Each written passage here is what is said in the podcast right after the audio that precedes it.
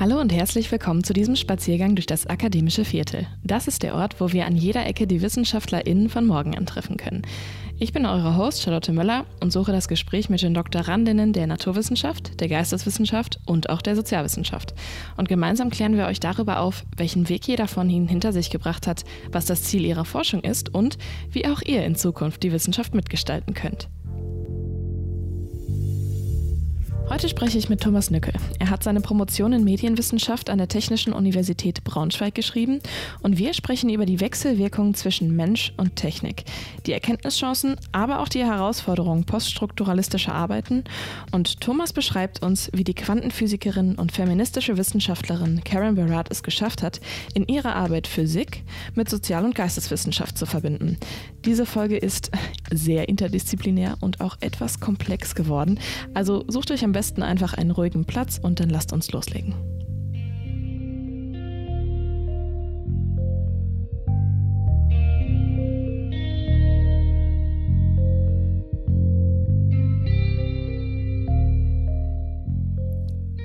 Guten Morgen, Thomas. Willkommen im akademischen Viertel. Guten Morgen, Charlotte. Ich freue mich, dass ich da sein darf. Jetzt bist du zwar schon der zweite Medienwissenschaftler, den ich hier zu Gast habe im akademischen Viertel, aber ich glaube, ich kann sagen, die Themen sind so grundsatzverschieden, dass es äh, schon fast ein anderes Fach sein könnte.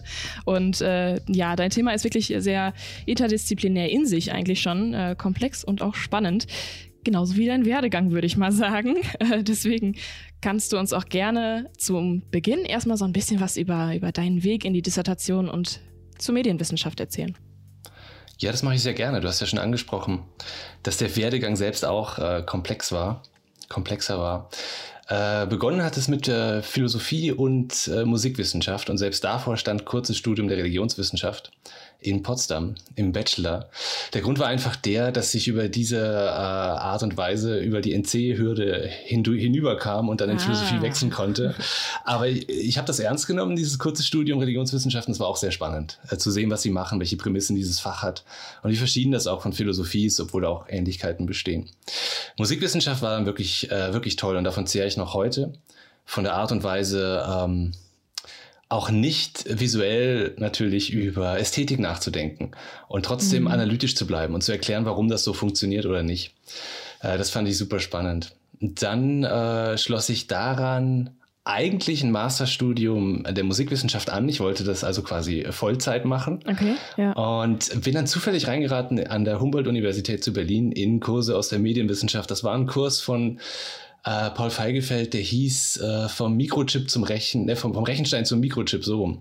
Der Kurs hieß vom Rechenstein zum Mikrochip und äh, das war so groß angelegt und auch irgendwie so frech, das alles zusammenzuziehen und zu sagen, wie kann man denn das zusammendenken, äh, mathematikgeschichtlich, was da passiert ist, von den Griechen bis heute, dass ich dachte, oh, das finde ich wirklich sehr interessant, mal Technik so zu betrachten und nicht nur aus dem Augenblick heraus, in dem wir leben. Äh, und dann bin ich darüber gewechselt und äh, habe da meinen Master gemacht eben in Medienwissenschaft. Also hast du diese Kurse einfach aus Interesse gewählt oder waren die ähm, schon vorgeschlagen vom, von, von deinem Studiengang? Also du bist schon aus Interesse zu diesen Kursen noch gegangen. Also hast du es zusätzlich gemacht oder wie?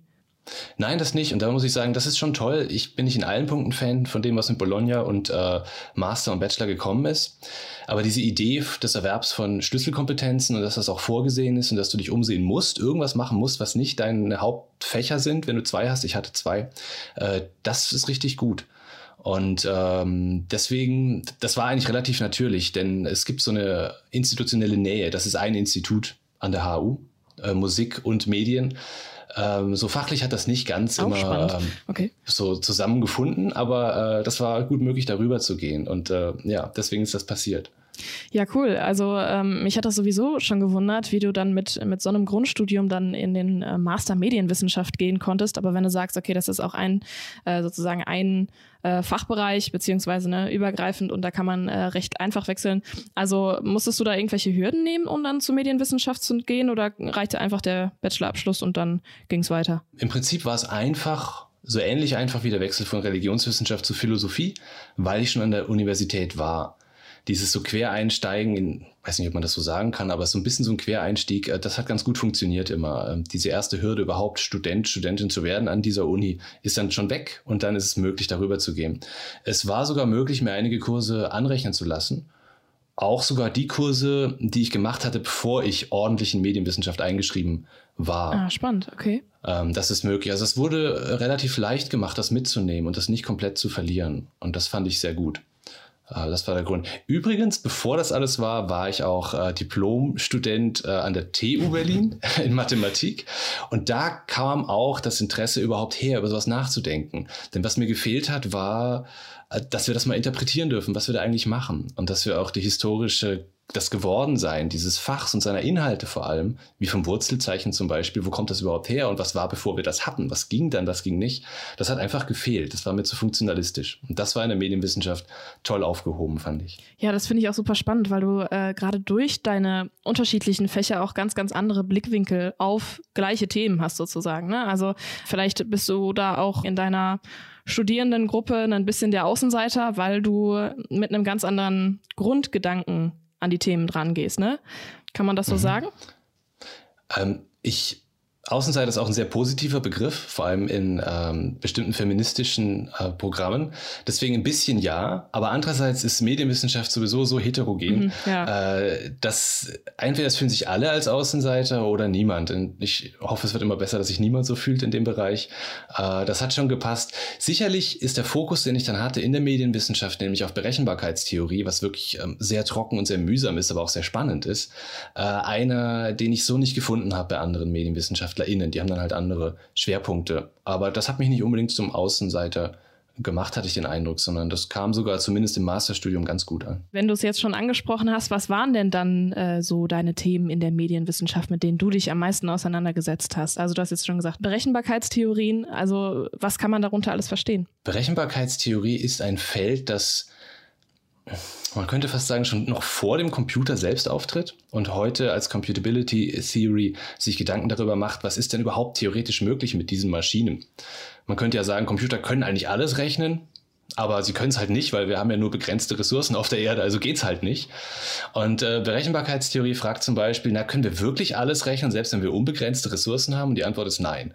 Äh, mit digitalen Maschinen gibt es Zahlen, aber das klingt zu bieder. Einfach, ähm, es gibt Dinge, die wir nicht berechnen können, die wir aber angeben könnten im Sinne von, ich beschreibe, äh, ich beschreibe das, diese Zahl, ich beschreibe diese Folge, aber wir können beweisen, dass es nicht berechenbar ist. Und Berechenbarkeitstheorie fragt dann eben auch, gibt es vielleicht doch Rechenmodelle, die wir noch nicht kennen, die das vielleicht doch können. Ist so ein Oxymoron äh, zu sagen, es gibt Computer, die das Unberechenbare dann doch berechnen als Rechenmaschinen, so mhm. in der mhm. Art.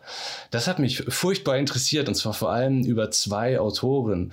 Äh, der eine ist äh, auch vor allem in den 90er Jahren sehr stark vertreten gewesen, also mit seinen Schriften. Äh, das ist Alan Matheson Turing, der britische Informatiker, avant la lettre eigentlich so, ähm, bevor die Informatik da war, äh, Computerpionier und vor allem Mathematiker. Äh, das fand ich super spannend, vor allem über die Biografie von Andrew Hodges, sich da reinzulesen. Seine Verstrickungen äh, mit dem Zweiten Weltkrieg, seine Verflechtungen dahin, dass er geholfen hat, Enigma zu knacken, dass manche sagen, er hätte damit den Zweiten Weltkrieg verkürzt, äh, indem er da mitgeholfen hat. Gleichzeitig auch, dass seine Homosexualität später ein Problem wurde, weil er Geheimnisträger war, das aber auf gewisse Weise aufflog und äh, er dann eine Hormontherapie äh, verordnet bekam. Mhm. Also er hatte die Wahl ja. zwischen Gefängnis und Hormontherapie und er hat, er hat dann öffentlich darüber gescherzt, so es gab Veränderungen an seinem Körper und dann dieser eigenartige Unfall oder Selbstmord äh, mit dem vergifteten Apfel. Äh, wo unklar ist, äh, was da passiert ist, bis hin zu Verschwörungstheorien, die behaupten, sie haben ihn dann doch beseitigt, weil er zu viel wusste, was ein Verschwörungs, äh, Verschwörungsglaube ist. Aber ähm, ja, sehr, sehr spannend zu sehen, wie der Computer da entsteht in diesem Umfeld um Turing. Und die zweite Person ist Kurt Gödel. Die Person ist in der Medienwissenschaft nicht so stark vertreten gewesen, weil da weniger in Sachen Computer passiert. Kurt Gödel hat diese berühmten Unvollständigkeitssätze oder Unvollständigkeitstheoreme geführt wo er gezeigt hat, dass das Jahrhundertprojekt der Mathematik, nämlich die Mathematik aus sich selbst heraus zu fundieren, also eine Wissenschaft zu haben, die wirklich auf festen Füßen steht, dass das unmöglich ist. Mhm. damit hat er eigentlich, also für die Leute, die das wollten, eine, eine, eine unglaubliche Katastrophe ausgelöst. Für andere hat er halt gezeigt, was überhaupt geht und auch Turing bezieht sich dann mit seiner Hauptarbeit auf ihn und sagt, naja gut, es geht nicht alles damit, wir können das nicht fundieren, aber was lässt sich denn überhaupt berechnen? Ja. Und um zu zeigen, was, überhaupt, was man überhaupt rechnen kann, verwendet Turing in diesem Text von 1936, veröffentlicht 1937, mit dem Titel um, ähm, Uncomputable Numbers with an Application to the Entscheidungsproblem. Das war mein Haupttext in der Medienwissenschaft. Äh, da sagt er dann, äh, was können wir denn überhaupt machen, wenn wir rechnen? Und es gibt zu der Zeit noch keine Computer, aber er entwirft so eine Art Computer, einen Protocomputer, der so ein Band hat, der auf das Band schreiben kann, der da lesen kann, der da wegradieren kann und der so Regeln hat. Und er, er zeigt, dass es möglich ist, ein Programm zu, zu schreiben, das dann universal ist und dass quasi diese Maschine alle Rechner, die wir uns nur vorstellen können, simulieren kann auf eine gewisse Art und Weise. Und deswegen und kann das er ist dann, wiederum unvorstellbar. Genau, aber da, damit kann er dann eben einen Beweis führen für der, der quasi alles Rechnen betrifft. Und damit ruft er so ein bisschen die Berechenbarkeitstheorie äh, ins Leben, indem er zeigt, hey, wir können über alles Rechnen auf einmal sprechen, nicht nur über spezielle Probleme, sondern was heißt Rechnen überhaupt? Und das geht dann auf im digitalen Computer auf die eine oder andere Weise. Und das hat mich so interessiert, dieser Zweig der Computerentwicklung. Das war mein Hauptthema in der Medienwissenschaft. Ja, ich finde das auch super spannend. Also ähm, gerade so für unsere ZuhörerInnen ähm, ist es auch zu beobachten, dass jetzt in allen möglichen Fächern, wo ich mit den Leuten gesprochen habe, ganz, ganz häufig so die Begeisterung für dieses ähm, äh, ja, für eigentlich für diese Quantenebene so, ne? Was, was ist greifbar und was geht darüber hinaus und wie können wir es trotzdem schaffen, uns dem irgendwo zu nähern. Also ich habe mit einem Philosophen darüber gesprochen, äh, jetzt spreche ich mit einem Medienwissenschaftler darüber. Ähm, es ist wirklich spannend, wie sich das in, in allen unterschiedlichen Fachbereichen einfach immer wieder findet, dass die Menschen versuchen, auch das Ungreifbare irgendwo greifbar zu machen. Ne? Und ähm, das, das äh, finde ich auch an deinem Thema halt so, so super, super spannend. Ähm, deswegen können wir auch eigentlich direkt mal einen Schritt weitergehen, ähm, dass du so ein bisschen beschreibst, worum es denn in deiner Promotion geht oder mit welchen Themen du dich dann so weit auseinandersetzen wolltest, dass du es zu der Promotion ins Thema genommen hast. Ja, sehr gerne. Ähm, angefangen hat die, also ich mache das so kurz bisschen genealogisch, weil das hilft, glaube ich, um zu sehen, wie es da hingekommen ist. Äh, Kurt Gödel war eben so das, was mich interessiert hat und seine Begriffe von Algorithmus. Das fand ich toll. Da hatte ich das Gefühl, da liegen so Schätze, um zu verstehen, was das überhaupt bedeutet, was digitale Computer machen, die noch nicht gehoben sind. Und die wollte ich heben. Und dafür brauchte ich aber eine tolle Methode, eine gute Methode. Und vor allem, ich brauchte eine Methode, die über die mir damals bekannte Medienwissenschaft hinausging, indem sie auch Fragen stellte nach einer neuen Art von Objektivität. Und was bedeutet es überhaupt, ähm, dass wir auch die Menschen mitdenken, die diese Computer benutzen mhm. oder die von, mittels ihrer verwaltet werden. Das hat mir so ein bisschen gefehlt. Und dann ähm, waren es eben die Arbeiten von Karen Barat, der Quantenphysikerin und feministischen Wissenschaftsforscherin oder Philosophin sogar, äh, die mir das geliefert haben. Das heißt, am Anfang stand so die Idee, ich nehme diese tolle Theorie, die eben auch auf Quantenphysik und Quantenverständnisse abhebt und untersuche damit, was Gödel so schreibt, was Turing schreibt und was wir heute so schreiben zu Algorithmen und lese das so durcheinander hindurch. Es hat sich aber herausgestellt, dass zum einen diese Theorie so viel mächtiger ist und so viel kraftvoller, als ich es gedacht habe. Und die einfach nur als Methode zu verwenden, wäre irgendwie Verschwendung. Also das ging so über drei, vier Jahre, dieser Erkenntnisprozess. Und auf der anderen Seite war es aber auch so, dass in der Methode selbst sich Fragen gestellt haben, also in der Theorie selbst. In der Theorie selbst haben sich auf der anderen Seite aber auch Fragen gestellt, ähm, wo ich nicht genau wusste, wie ist das zu verstehen. Und diese Fragen haben sich so weit konkretisiert, dass es am Ende, und das war dann das Thema der Dissertation, mir viel produktiver erschien, diese Theorie gleichsam auf sich selbst zu falten, mit dieser Theorie sie selbst zu untersuchen und das mal wirklich zu verstehen, was sich da tut, wo kommt das her, was sind die quantenphysikalischen Bezüge dieser Theorie, was sind die feministischeren Bezüge dieser Theorie, was sind die Bezüge aus Science and Technology Studies und ähm, die Rezeption hatte das einfach offen gelassen bis dahin. Das, was mich interessiert hat, hatte andere Stränge sehr gut ausgearbeitet, aber diesen einen Strang hin zur Quantenphysik noch nicht. Und dann habe ich gesagt, das möchte ich mir genau angucken, bevor ich diese Theorie so halbgar anwende als Methode, um was herauszufinden, wo ich eh schon ungefähr denke, ich weiß, was ich will, was ich nicht sehr wissenschaftlich fand, ähm, schaue ich mir das mal möglichst unvoreingenommen an und versuche zu verstehen, was da ist. Wolltest dich sozusagen nicht vorher schon irgendwie einschränken und dann äh, ne, nur noch in eine Richtung laufen und gar nicht mehr sehen, was links und rechts noch liegen könnte. Also wir können es ja jetzt so um, ungefähr beschreiben, dass es so ein bisschen um den Zusammenhang zwischen, zwischen Technik und Mensch, Technik und Sein, wie auch immer, da so ein bisschen grob drum geht. Ne? Aber vielleicht kannst du uns ja noch mal ein bisschen weiter mit reinnehmen, was diese Theorie von Barrett denn jetzt wirklich aufstellt. Also worum geht es inhaltlich tatsächlich in dieser Theorie? Barratts Theorie ist der Versuch, und an vielen Stellen glückt das und an einigen vielleicht nicht, kann ich sagen, nach fünf Jahren Arbeit mit der Theorie, äh, quantenphysikalische Erkenntnisse, wie die Quantenphysik sie selbst heutzutage einfach übersieht und nicht verwendet, so zumindest ähm, Barat, äh, fruchtbar zu machen für so etwas wie eine Kosmologie. Das ist jetzt nicht Barretts Begriff aber sie möchte schon so eine Unified Theory of Everything mhm. und das beinhaltet ja. maßgeblich eben auch äh, soziale Kategorien, Kategorien äh, wie Gender müssen da auch eine Rolle spielen, müssen adressierbar sein äh, und äh, auch ethische Dimensionen, die untrennbar verflochten sind mit ontischen und epistemischen Dimensionen bei ihr. Ähm, und sie sagt, ich möchte keine, keine scientistische Methode. Ich sage nicht, Quantenphysik hat recht, weil wissenschaftliche Methoden nur dort zu finden sind und ich übertrage das dann auf das Soziale und wir sind alle wie Quanten oder so. Das ist überhaupt nicht das, was sie möchte und viel Kritik, die ihr eben das vorwirft, sie sei es scientistisch, geht vielleicht am Kern der ganzen Theorie ein bisschen vorbei, meiner Meinung nach. Ist nicht ganz ungerechtfertigt, aber dennoch geht es am Kern vorbei. Was sie nämlich macht, ist, sie sagt, dieser Quantenphysiker oder auch nur Physiker Niels Bohr, das ist für sie in den ersten zehn Jahren ihres Schaffens wirklich, das ist so ein, so ein, so ein, so ein Nukleus, um den ihre Theorie wie in so einem Orbit rumgeht. Sie nennt selbst immer wieder eine Inspiration, äh, die sie da hat. Sie sagt auch, ähm, ja, ich mache was ganz anderes als Bohr, aber es wäre auch total falsch zu sagen, dass Niels Bohr nicht überall präsent wäre in meinen Texten. Also es ist so auch so eine, so eine Verflechtung, die sie spinnt, die nicht ganz eindeutig ist, aber in ihrem Hauptwerk wird Bohr auf 280 Seiten zum Beispiel erwähnt und Donna Haraway, die für sie eigentlich genauso wichtig ist, auf nur 45 Seiten. Das mhm, ist jetzt kein mhm. Beweis, aber das ist so ein Indiz dafür und es deckt sich gut mit meiner Lektüreerfahrung. Also Niels Bohr ist unglaublich wichtig. Und Niels Bohr hat so eine Diskussion mit Einstein und Einstein sagt, äh, die Quantentheorie, die du vertrittst, Bohr, ist, ist Mist. Das ist Quatsch, das kann nicht stimmen und ich kann das beweisen. Und welche Quantentheorie vertritt Bohr? Also Bohr, Bohr beschäftigt sich intensiv mit einem Problem, das eben halt unter dem Begriff des äh, Welle-Teilchen-Dualismus bekannt ist. Nämlich, dass physikalische Objekte, also meistens sehr kleine Objekte, so wie Elektronen oder äh, Photonen und sowas, dass die sich nicht mehr, wie noch wie in der klassischen Physik behauptet, eindeutig einer Kategorie zuweisen lassen, nämlich entweder Wellen oder Teilchen. Äh, das kann man gut erkennen an der Geschichte des Lichts. Das war mal ganz klar eine Welle, völlig eindeutig. Dann war es ganz klar Teilchen, dann wieder Welle. Und so ging das hin und her. Also Newton irgendwie äh, Korpuskeltheorie, Huygens irgendwie Wellentheorie und so weiter. Bei Elektronen war man sich ziemlich sicher, dass das Teilchen sind. Da gab es eigentlich nie einen Zweifel.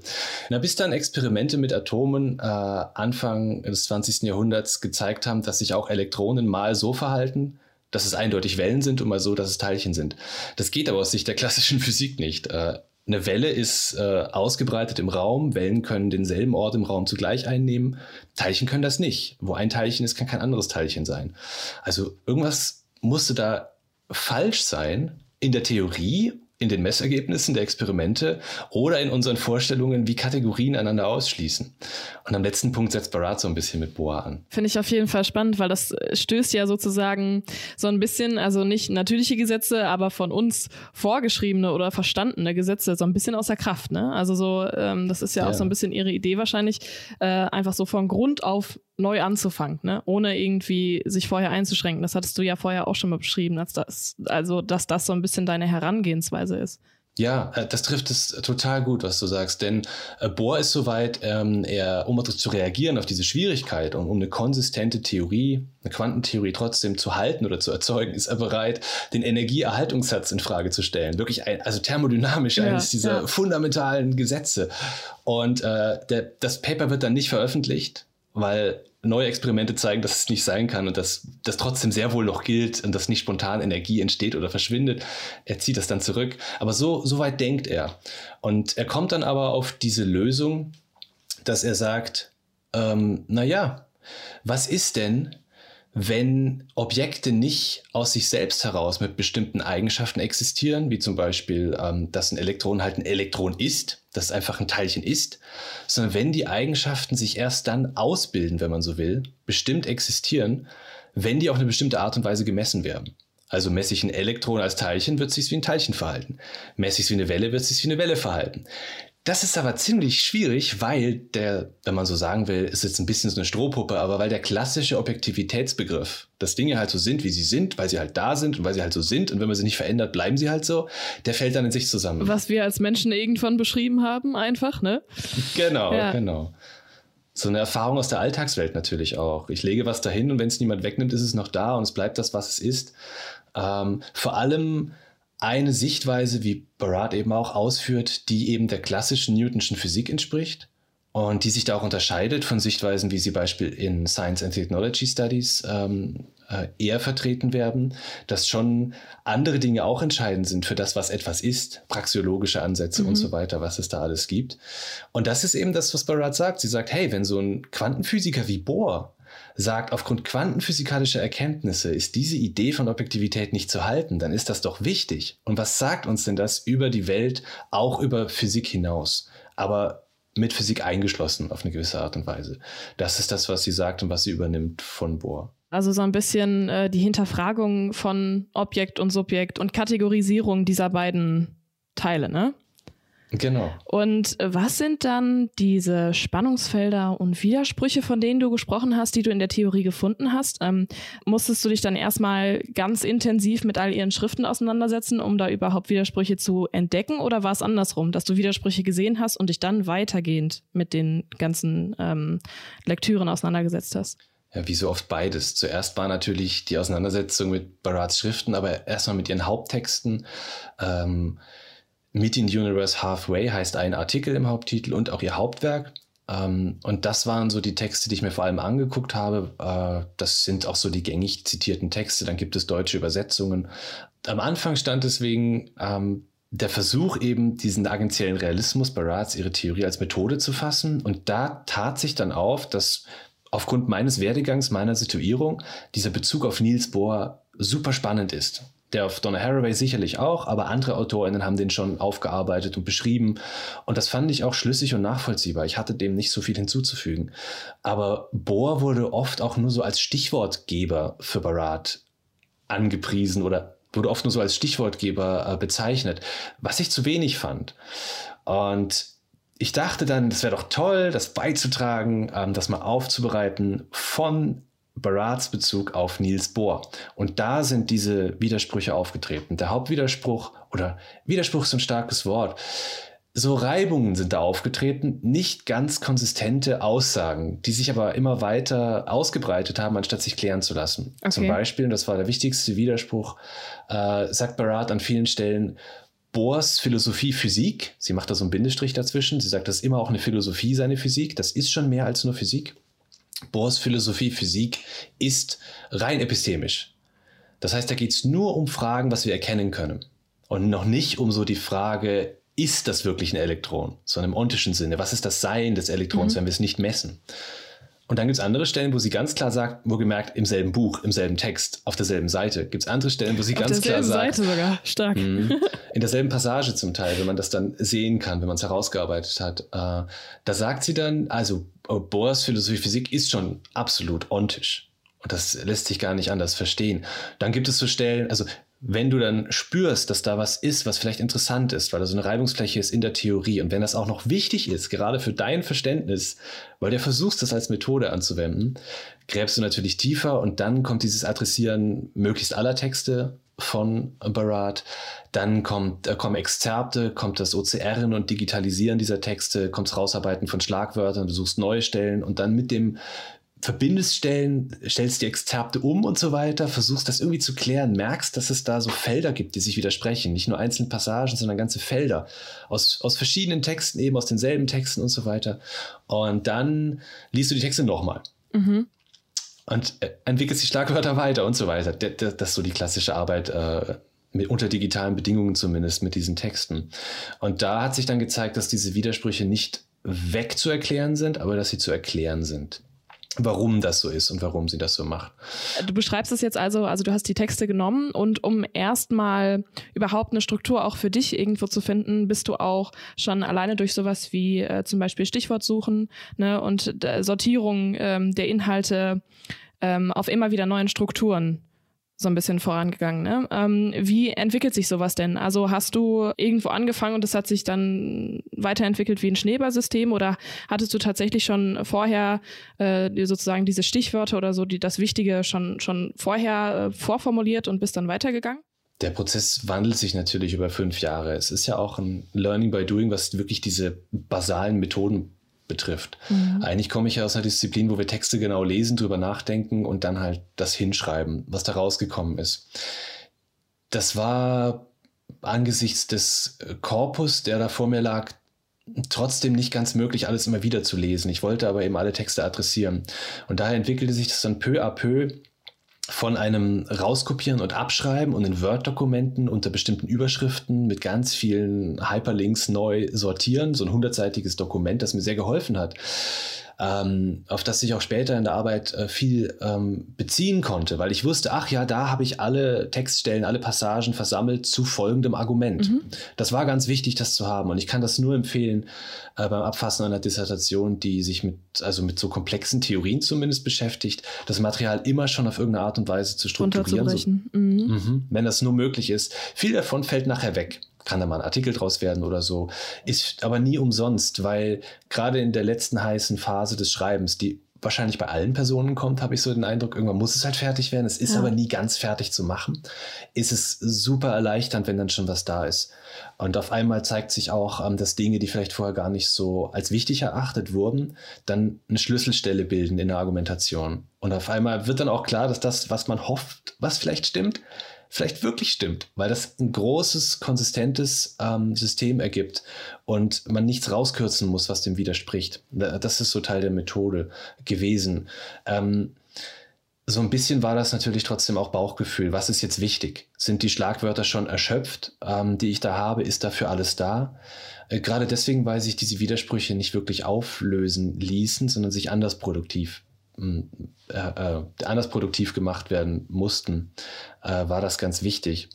Also ich denke, auf der einen Seite standen diese Exzerpte, auf der anderen Seite stand ähm, das Arbeiten äh, wirklich mit den Texten selbst immer wieder. Also auch ganz viel Bleistiftmarkierungen sind da, ähm, die dann zum Teil exzerpiert wurden, reduziert wurden. Und so hat sich auch immer wieder in diesem Iterieren zwischen den Texten Barats, den Exzerpten und dem Unterstrichenen so ein Muster ausgebildet. Wenn du zum zehnten Mal drauf stößt, dass diese Stelle wirklich wichtig ist ja. und das erfüllt, was du glaubst, dann, dann kommt da langsam das Gefühl, okay, ich habe jetzt, glaube ich, verstanden, worum es hier geht. Ähm, ganz oft muss man so ein bisschen in die Irre gehen und dann zu merken, dieser Hauptweg, den ich immer wieder gegangen bin, der hält vielleicht wirklich, der findet sich auch in der Rezeption, das ist okay und das beantwortet sogar diese oder jene Frage, die ich oder die Rezeption hat und die noch nicht beantwortet sind. Das ist eine spannende Herangehensweise, dass du selbst, äh, das hattest du mir im Vorgespräch auch schon mal erzählt, selbst so ein bisschen auch äh, poststrukturalistisch daran gehst, indem du halt sagst, okay, ähm, wir gehen erstmal von, von keiner Basis aus, sondern wir fangen erstmal an ne? und äh, je nachdem, äh, wohin sich das dann entwickelt, je nachdem, nachdem, wo ich dann zum Beispiel, wie du es jetzt beschrieben hast, mehrere Stellen finde, wo ich sage, okay, das ist dann wirklich, das ist eigentlich das, was am wichtigsten ist oder wie auch immer, dass du ähm, ja, während du schon arbeitest, während du schon schreibst, auch immer wieder Strukturen umändern musst, ne? weil du dann eines Besseren belehrt wirst aus dem, aus der Quelle selbst. Ganz genau. Da muss man aber auch Mut zu haben. ja. Äh, und, und Zeit und ja. Geduld, das ist wirklich so. Ich würde das, glaube ich, nicht nochmal so machen in nächster Zeit. Ähm, diese, die, diese poststrukturalistisch auch motivierte oder inspirierte, tendenzielle Rücknahme ja. meiner eigenen Wünsche auch an diese mhm. Theorie. Das ist manchmal schon schwierig. Äh, Heidegger sprach ja irgendwie in einem seiner äh, schwarzen Hefte, die ja trotzdem unsäglich sind, von so einer Art Zigetik, die er betrieben hat bei Sein und Zeit. Er hat ganz viel einfach nicht gesagt. Und ich wollte das nicht machen. Okay. Äh, ich wollte dann lieber diese Spannungen aushalten. Weil natürlich hätte ich sagen können, ich bemerke da zwei Linien in Barats Arbeiten die eine gefällt mir besser, die stützt das, was ich sagen will. Und die Dann nehme ich. ich die mal, ja. Ja, mhm. ja, das wäre ja auch legitim. Wenn sobald ich beide markiere und sage, ich nehme aber diese, ist das ja in Ordnung. Ja. Aber ich habe gedacht, nee, ähm, es wäre besser, diese Spannungsfelder mal anzuschauen und zu überlegen, ob sie nicht charakteristisch sind für ihre Theorie und für das, was sie macht. Gerade vor dem Hintergrund, ähm, dass auch viel Kritik an Barat darin besteht, ihre Theorie sei nicht politisch genug. Sie gehe in späteren Texten mehr ins Utopische, was man nicht von der Hand weisen kann. Es wird dann so ein bisschen messianisch mit Bezug auf Walter Benjamin. immer noch quantenphysikalisch, aber äh, weniger stark sich auf Bohr konzentrierend. Und ich dachte mir, gerade in diesen ersten zehn, äh, vielleicht 15 Jahren ihres Schaffens mit diesem starken Bezug auf Bohr, wo ja das noch so ganz wichtig ist, diese Spannungsfelder auszuloten, diese Bewegungen zu sehen in ihrer Theorie, ähm, das wäre sicherlich sehr produktiv für die Rezeption, die ihre Theorie immer als monolithischen Block behandelt. Ähm, also weder historische Aufarbeitungen vornimmt, so im Sinne von Barat hat 96 so dem Text das und das geschrieben. Da ist sie zum Beispiel noch super humanistisch. Das wird aber gar nicht behandelt, auch nicht von Barat selbst. Und dann später wird sie posthumanistisch und legt das aber selbst so aus, als wäre das schon immer so gewesen. Das hätte ihre Theorie das hm, schon immer das so Das habe ich schon immer gemacht. gesagt. ja, okay. Ja, ja. Das, das ist, also man kann ja eigentlich nicht vorwerfen, dass sie da irgendwie ähm, fahrlässig das macht. Das ist schon nicht so, dass alles komplett umbricht und sie was anderes macht. Aber es ist ungemein interessant, um ihre Theorie zu verstehen. Zu sehen, dass es da so Verwerfungen gibt, so Verschiebungen. Dann wird es auch möglich, diese scheinbaren Widersprüche oder diese Spannungsfelder, wie es vielleicht besser beschrieben ist, auf einer Seite zu identifizieren und zu sagen, aha, hier äh, behandelt sie Bohr eben ähm, epistemisch, da ontisch und es gibt eben Gründe, warum sie das so macht. Mhm. Irgendwo muss man ja auch sehen, dass auch sie nur ein Mensch ist, ne? Also, äh, dass auch sie ja im, im Verlauf der Zeit sozusagen mit immer neuen Eindrücken und immer neuen Erkenntnissen halt auch irgendwo schreibt. Ähm, äh, konntest du das denn auch beobachten? Also sind das zum Beispiel dann Gründe oder Erklärungen für, für Widersprüche in ihrer eigenen Theorie, dass sie halt sich selbst irgendwo auch weiterentwickelt hat und einfach die Dinge anders verstanden hat dann? Definitiv. Ähm, das Ziel der Dissertation war ja abzusehen von all ihren historisch-biografischen, also auch hier tendenziell abzusehen von all ihren historisch-biografischen Entwicklungen, sie nicht zu fragen, äh, nicht zu gucken, genau mit wem hatte sie wann Kontakt und so, wer hat vielleicht was gesagt, sondern auf die Theorie, auf das Material zu gucken. Deswegen auch eben dieser poststrukturalistische Ansatz, auch weil ihre Theorie das so machen würde ähm, den Diskurs als Material zu verstehen und zu gucken, was passiert in der Auseinandersetzung zwischen, äh, zwischen mir, was auch immer das dann ist, posthumanistisch begriffen, und, ähm, und dem Material. Und da, da haben sich dann Dinge ergeben, die wirklich eigentlich zu subsumieren sind unter historisch-biografische Erklärungen, auch wenn ich keine Fundierung dafür habe in ihrer Biografie oder so. Sicherlich war sie poststrukturalistischer Theorie ausgesetzt und dann sagen halt Leute zu ihr, guck mal, deine ersten zwei Texte sind noch humanistisch, willst du das wirklich halten? Äh, das, das geht nicht. Äh, Tod des Autors und so weiter. Du, du zementierst hier einen Menschen in deine Theorie als, als Ankerpunkt gegen so einen infiniten Regress. Das kannst du nicht machen.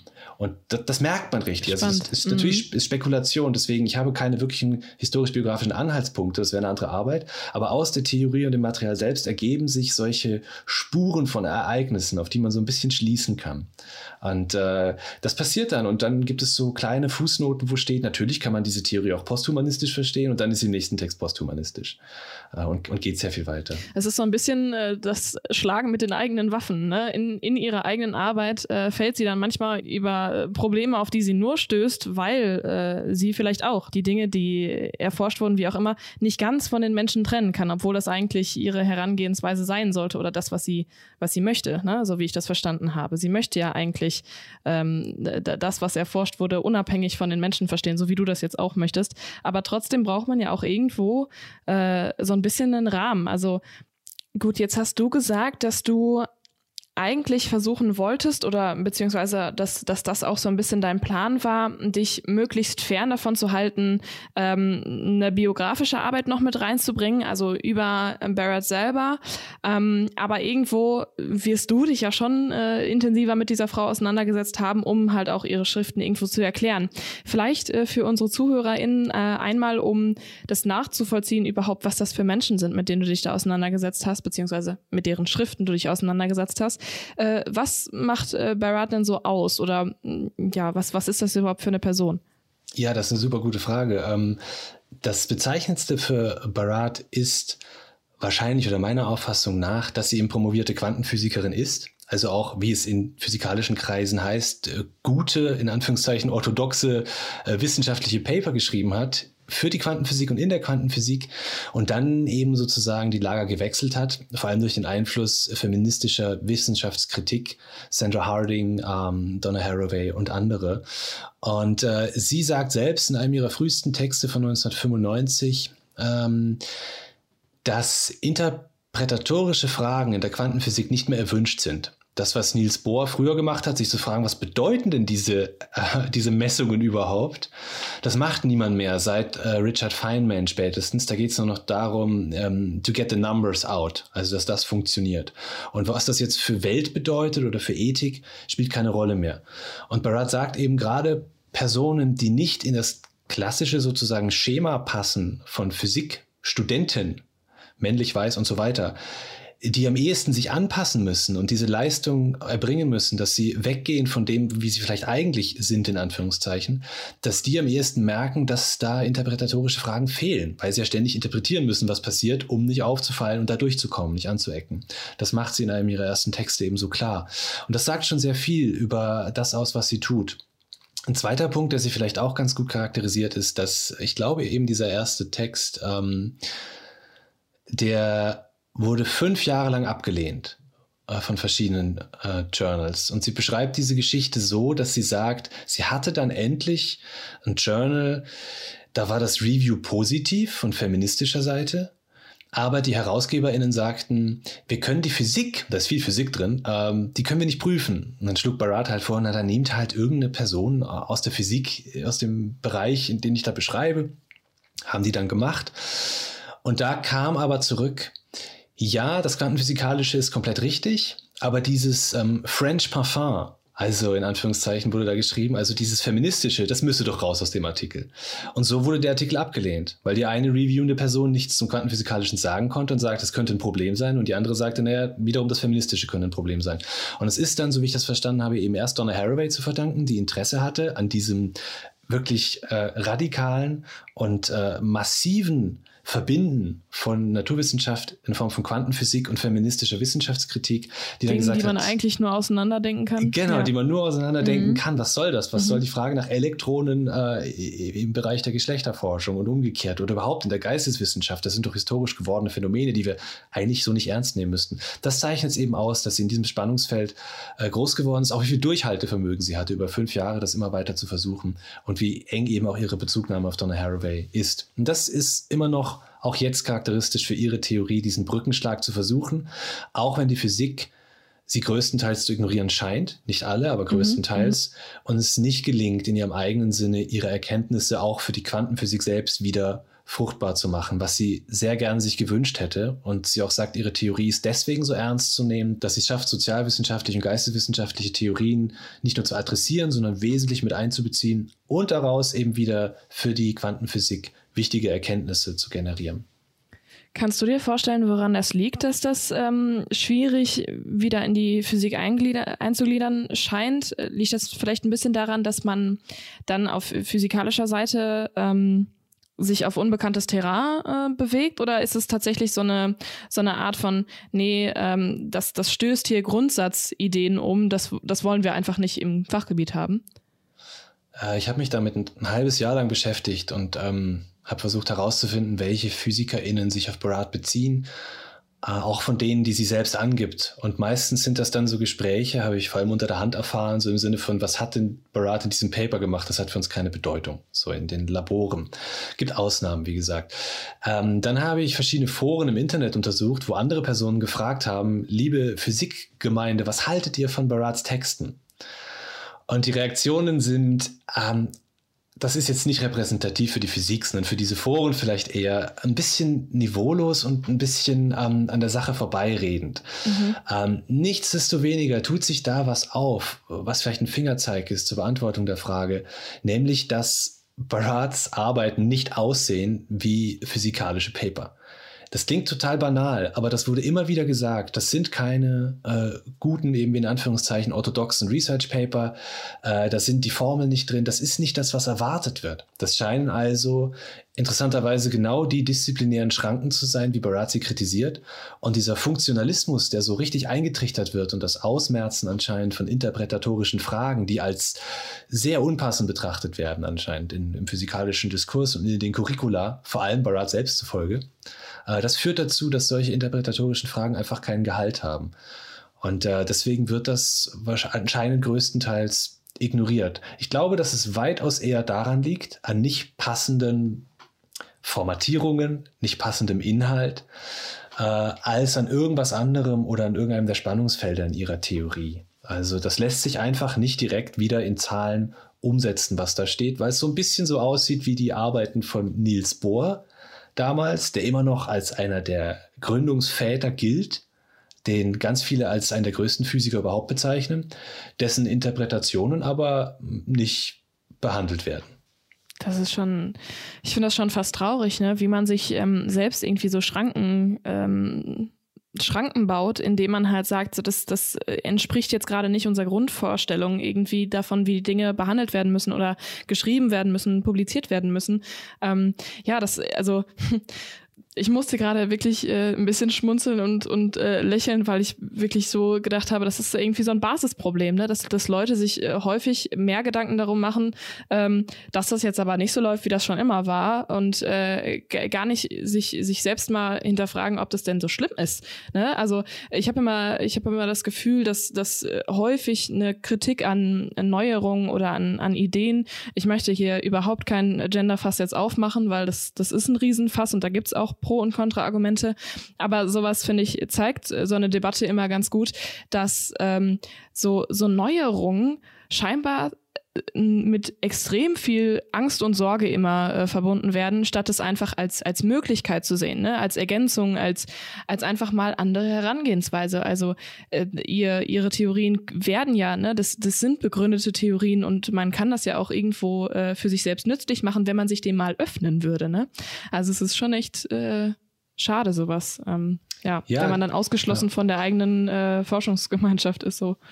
Ja, mehr oder weniger. Es gibt eben ein paar Ausnahmen. Aber das ist schon so, die, dieser Versuch, das zu öffnen für interpretatorische Fragen, äh, das hat eben nicht funktioniert, ähm, so wie man das sehen muss. Da gibt es auch ein, ein YouTube-Video mit Barat, ähm, an dessen Ende sie, ich weiß den Titel gerade nicht, sie auch gefragt wird, wie ist das denn mit dem Feedback aus der physikalischen Community und sie sagt dann eine sehr lange Antwort, die etwas verhalten ist und sagt am Ende so, sie ist einfach sehr froh, in den Humanities jetzt zu sein. Das ist schön. Also da scheint sie ein bisschen enttäuscht zu sein. Bisschen Spekulation auf meiner Seite, aber so kam mir das vor. Es lassen sich da keine großen Antworten ähm, von Seiten der Physik finden. Und ich denke eben, es liegt daran, dass es ein ganz anderer Zugang ist, äh, der da ist. Insofern hat die Kritik, die sich manchmal an Barat selbst richtet, sie vergesse die Genese ihrer eigenen Erkenntnisse, auch Berechtigung gegenüber der Physik selbst. Ähm, in dem Sinne, das waren doch interpretatorische Fragen, wie die die Bohr eben umgetrieben haben. Wie lassen sich diese Ergebnisse interpretieren? die maßgeblich äh, mitgeholfen haben, Quantenphysik überhaupt zu einer konsistenten Theorie zu entwickeln. Das scheint aber nicht mehr notwendig zu sein und jetzt eher in, in so einer Art Betrieb aufzugehen. Ich muss an der Stelle aber auch sagen, dass das kein Bashing äh, der Physik werden soll. Die haben eben ihre Prämissen, ihre Bedingungen, äh, unter denen die arbeiten. Und das einfach äh, kritisch herauszustellen und dann stehen zu lassen, wäre wiederum genau das Falsche. Das Ziel meiner Arbeit war es eben, und ich weiß nicht, inwieweit das geglückt ist, das wirklich auch ernst zu nehmen, trotzdem, was eben Barat macht, aber auch, was diese physikalischen Experimente machen, ohne gleich wieder meine eigenen Prämissen anzulegen. Ja, ja, ja. Das ist ja genauso diese, diese Vorurteilsvermeidung, ähm, ne? die du halt äh, grundsätzlich erstmal an deine Arbeit gestellt hast. Ne? Ja. Ähm, ich finde das schwierig oder ich kann es mir schwierig vorstellen, aber wahrscheinlich auch einfach, weil ich nie so vorgegangen bin, äh, wie man es schafft, äh, wirklich einen Text als äh, rein als Text zu sehen, weil letztendlich wird er ja von Menschen geschrieben und ich sage mal, kein geschriebenes Wort ist, ist äh, irgendwie objektiv, weil ne, sobald es ein Mensch schreibt, ist es ja irgendwo subjektiv gefärbt. Also wie schafft man es dann, diese, diese Trennung einzuhalten und trotzdem produktiv was draus lesen zu können? Du schaffst es natürlich nie ganz. Äh, und Absolutheitsansprüche wären auch angesichts von Barats Theorie absolut deplatziert, was witzig ist, weil das natürlich auch so eine Aussage ist. Aber ähm, also dieses tendenzielle Auslassen ähm, der eigenen Wünsche und Bedürfnisse heißt nicht, dass ich nicht in meiner Situierung überall in der Arbeit eingeschrieben bin, mit dem, was ich zuvor gemacht habe, was ich tue. Das Ziel war viel eher in der Auseinandersetzung ähm, zwischen dieser Situierung und dem Material, auch zu merken, worin diese Situierung besteht. Also zu spüren, wo habe ich überhaupt diese Blindspots? Wie ich vorher gesagt habe, als, als medienwissenschaftlich arbeitende Person da wo ich herkam, von der HU, waren menschliche Belange nicht so relevant. Das war wirklich so eine fast schon antihumanistische Haltung. Wir brauchen den Menschen nicht. Mit Barat war es dagegen oder Ja, doch mit Barat war es dagegen möglich oder sogar nötig, diesen Menschen wieder reinzuholen. Aber nicht als so eine humanistische Figur, und auch das ist jetzt so ein bisschen runtergebrochen mit Barat, so, so eine humanistische Figur des Menschen, der, und explizit der immer schon da ist, der die Welt so beherrschen kann und so weiter, der gesetzt ist, der rausguckt in die Welt, der so eine Distanz hat zu allem, was er beobachtet und das einfach mal schön messen kann. Und dabei auch nichts verändert in der Welt, eigentlich keine Spuren hinterlässt und deswegen auch neutral ist und politisch irrelevant auf eine gewisse Art und Weise. Das war zu hinterfragen. Also ich würde sagen, dass das keine antihumanistische Haltung ist, äh, die in der Arbeit propagiert wurde. In dem Sinne, dass ich gesagt habe, ich nehme mich mal ganz raus, wenn auch nur tendenziell. Ich spiele keine Rolle, ich bin nur so ein leeres Gefäß, ganz und gar nicht. Ich war ja eben schon angefüllt mit ganz vielen Ansichten, Theorien, hatte Erwartungen an Marats agentiellen Realismus. Und das konnte ich nicht löschen, das ja, konnte ich klar. nicht einfach loslassen oder auch nicht loslassen, dass das ja ein Text ist von der Person. Aber es war möglich, das immer wieder umzuarbeiten. Meine Bilder und Vorstellungen, die ich von Barat hatte und die ich von mir hatte und die ich von Wissenschaft hatte, also zu merken, wo das nicht aufgeht mit der Theorie, das ernst zu nehmen und da weiter zu suchen. Und so hat sich dann beides verändert. Also bist du sozusagen aktiv auf Lücken in, in deinem Denken aufmerksam geworden und hast sie dann aktiv bearbeitet. Also hast du dich eigentlich die ja, ganze Zeit ja. selbst auch hinterfragt, ja. Das ist ein wesentlicher Teil der Arbeit und ähm, das hat sich auch in die Arbeit mit eingeschrieben. Die Arbeit beginnt mit dieser Auseinandersetzung mit Niels Bohr in Barats Verständnis. Das ist eigentlich nie das, was Niels Bohr wirklich macht, sondern das, was sie da versteht. Und das fängt trotzdem an bei so klassischen Begriffen. Welle, Teilchen, und dann gibt es das Doppelspaltexperiment, wo man erkennen kann, ob ein physikalisches Objekt Welle oder Teilchen ist. Und dann funktioniert das auf einmal nicht mehr wegen dieser Experimente, die Anfang des 20. Jahrhunderts passieren. Elektron ist Welle und Teilchen. Wie kann das sein? Also nie gleichzeitig, aber mal ist es Welle, mal ist es Teilchen. Und so wird das dann Stück für Stück hinterfragt mit Bohr und Barat, bis wir so weit kommen, dass wir sagen müssen eben, hm, um objektiv Rechenschaft bei physikalischen Messungen abzulegen, reicht es nicht, das Objekt zu betrachten. Wir müssen Objekt plus den ganzen Apparat, plus die ganze Forschungspraxis betrachten. Denn nehmen wir einen anderen Apparat, haben wir auf einmal eine Welle. Das kann ja nicht sein. Ne? Also brauchen wir den Apparat dazu. Und das geht dann weiter im nächsten Abschnitt über verschiedene andere Einflüsse, eben poststrukturalistische Theorien, Michel Foucault, Jules Butler, auch wieder aus der Perspektive oder ähm, aus der Auffassung Barats heraus und auch Donna Haraway und überhaupt Barats Methode und ihr Verständnis von Diffraktion und diffraktive Methodologie wird da aufgearbeitet. Und dann kommt es erst zur Auseinandersetzung. Kannst du uns das vielleicht nochmal ein bisschen näher bringen? Also kannst du uns die, äh, diese Begriffe nochmal ein bisschen näher erklären? Ja, klar. Barats Hauptwerk Meeting the Universe Halfway von 2007, spätestens das kommt eben auch mit einer eigenen Methodologie, die wird vorher schon so entwickelt. Das ist diese diffraktive Methodologie. Und da steckt eben der Begriff der Diffraktion maßgeblich drin. Und äh, Diffraktion tritt da auf, wo Wellen sich überlagern. Das kann auch für einzelne Wellen gelten, wenn die zum Beispiel sich um ein Hindernis herum bewegen. Da hat sich das Beispiel von so einer Rasierklinge. Das hatte, die hatte in der Mitte so ausgestanzte Bereiche, so diese klassische Rasierklingenform. Und dann der Schatten der Rasierklinge zeigt, wenn man da zumindest monochromatisches Licht ähm, drauf hält, dass das nicht einfach eine Kopie dieser Form ist der Rasierklinge, sondern dass sich da ganz viel Licht einschleicht an bestimmte Stellen und auch Schatten. Da, wo eigentlich gar kein Schatten sein dürfte, in der Mitte der ausgestanzten Fläche ist auf einmal ein Schatten. Und Barat sagt eben, ja, diese ganze Idee, die wir haben, dass Licht so geradlinig irgendwo hinfällt, halt ein Teilchen ist, ist nur so eine Annäherung. Licht hat immer auch Wellencharakter, da steckt das so mit drin. Und es gibt dafür auch den Begriff der Interferenz für dieses Phänomen. Und klassischerweise, historisch wird das getrennt. Interferenz ist was anderes als Diffraktion. Barat sagt aber, nee, ich beziehe mich auf äh, Richard Feynman äh, und das ist einfach für sie identisch.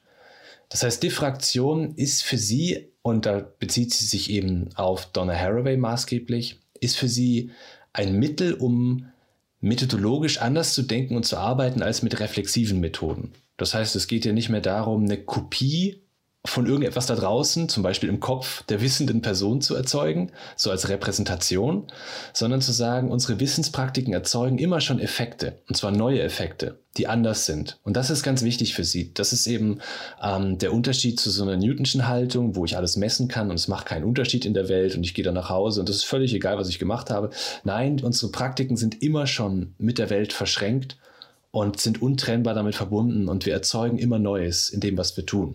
So eine das Wechselwirkung, eben, also in, in gewissermaßen. Ja, genau. Ähm, das ist auf jeden Fall als Wechselwirkung zu beschreiben. Und zwar ist es eine Wechselwirkung, die eben, eben in einem Quantensinne das, was da wechselwirkt, erst mit erzeugt. Mhm. So weit geht sie. Mhm. Da greift Stark. sie eben zurück auf Niels Bohr. ja. Da wird, da, da wird dann klar, warum sie seine, ähm, warum sie Niels Bohrs äh, Philosophie, Physik ontologisch versteht. Also Diffraktion ist deswegen so ein spannender Begriff bei ihr, weil es zum einen von Donna Haraway kommt, die eben sagt, verwendet das doch mal als Metapher, um von Reflexion wegzukommen und erkennt an, dass eure wissenschaftlichen Praxen Effekte haben auf die Welt. Und Barat sagt dann, das ist total toll, ich übernehme das gerne. War übrigens auch ein expliziter Vorschlag von Donna Haraway, dass sie das aufnehmen solle. Hat sie Ach, auch spannend, gemacht. okay. Also die waren auch mhm. miteinander in Korrespondenz dann in dem Moment. Mhm. Ja, die hatten sehr viel miteinander zu tun. Donna Haraway ist wirklich äh, maßgeblich für Karen Barat, die ja auch Nachfolgerin ist von ihr ähm, in Santa Cruz. Ähm, also äh, es ist, es ist gar nicht, es, es kann nicht übertrieben werden, wie viel sie ihr wahrscheinlich verdankt ähm, in, in äh, fachlicher Hinsicht. Ähm, das ist immens, wie sich Haraway eingeschrieben hat in ihr Arbeiten. Barat sagt dann, naja, ich möchte das aber gern wieder mal quantenphysikalisch begründen ich schaue eben wieder auf diese Diffraktionsexperimente, ich schaue auf das Doppelspaltexperiment und äh, kann dann feststellen, dass ich das so ein bisschen demetaphorisieren kann. Für mich ist Diffraktion nicht wie bei Haraway so eine vierte semiotische Kategorie. Da geht es nicht um Bedeutung, da geht es um sehr viel mehr. Da geht es darum, wie Welt tatsächlich konstituiert wird. Und zwar nicht nur epistemologisch, sondern eben auch ontisch, so wie sie ist und auch ethisch, da wir eben immer durch unsere Forschungspraxen Welt mit erzeugen, ist da immer diese ethische Komponente schon mit drin. Und das fließt in ihre diffraktive Methodologie. Das ist eigentlich, wenn man es runterbricht, da gibt es viele Arbeiten dazu, die das verwenden, so ein Zusammenlesen oder ein Durcheinander hindurchlesen von verschiedenen Texten, Theorien, äh, von ähm, verschiedenen Phänomenen, mit dem Ziel eben nicht eine Theorie als Linse zu verwenden, um die andere anzugucken, sondern dass die sich gegenseitig erst konstituieren. Und wenn man das richtig liest, ist meine Meinung, konstituiert das auch erst die forschende Person neu mit, so wie in der Dissertation. Okay, ja, das ist ist super komplex und äh, super spannend. Ich äh, bin ganz begeistert, äh, dir dabei auch zuzuhören. Ich frage mich da zwischendurch so ein bisschen, okay, wenn sie jetzt selber sagt, ne, wir nehmen alle möglichen unterschiedlichen Theorien, Herangehensweisen, ähm, da sind ja auch in irgendeiner Form Analysemethoden mit äh, dabei.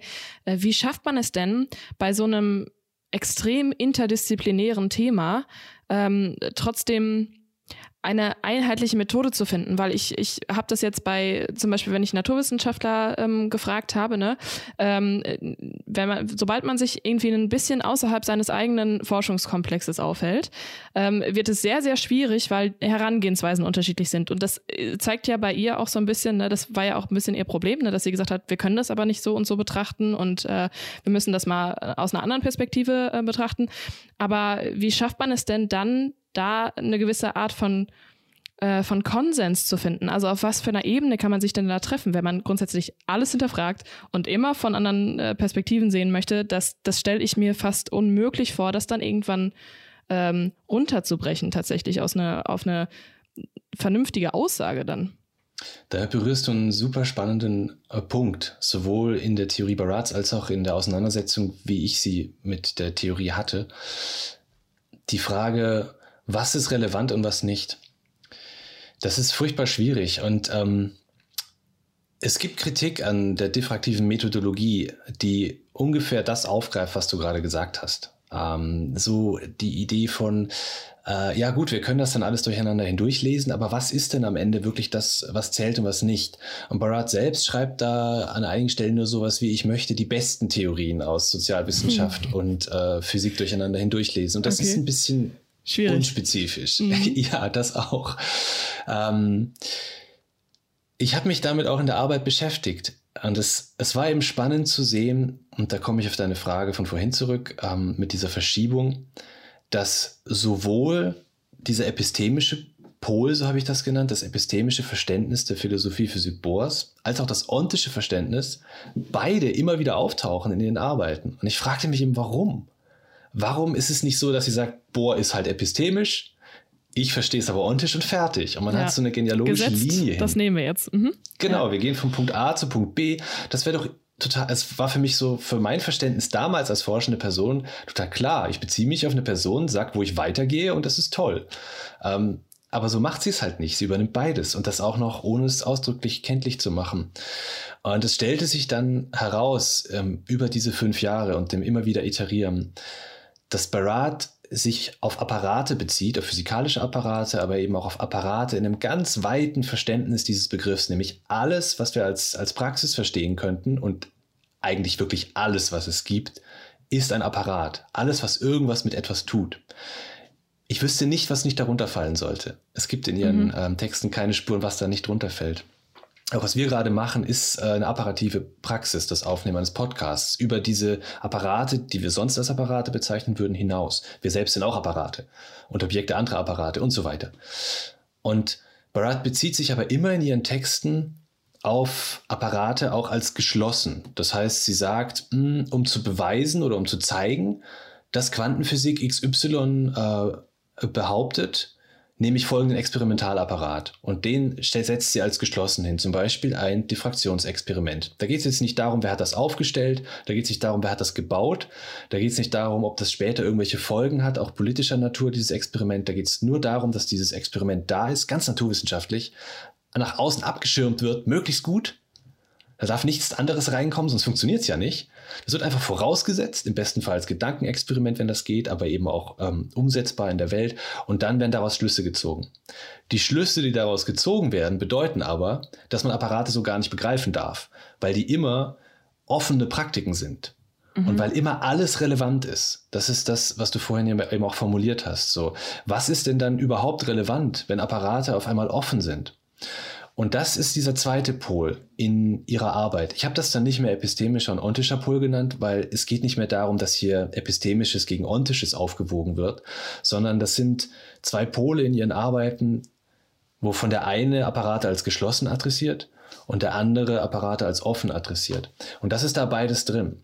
Und deswegen, um deine Frage so ein bisschen zu beantworten, was ich versucht habe in der Arbeit, ist zu zeigen, dass diese offene Frage, was ist überhaupt relevant, die wir nie erschöpfend beantworten können, weil die immer nur in bestimmten Situationen beantwortet werden kann und auch da sicherlich lange Verhandlungen voraussetzt von vielen verschiedenen Partizipierenden, dass die bei Barat so ein Gegengewicht hat in diesem Denken über Apparate als geschlossen und dass man das nicht einfach rausfallen lassen kann aus ihrer Theorie. Das heißt, obwohl sie darauf schließt, dass Apparate grenzziehende, aber grundsätzlich offene Praktiken sind, muss sie gleichzeitig immer wieder, um das zu begründen, Apparate auch als geschlossen voraussetzen.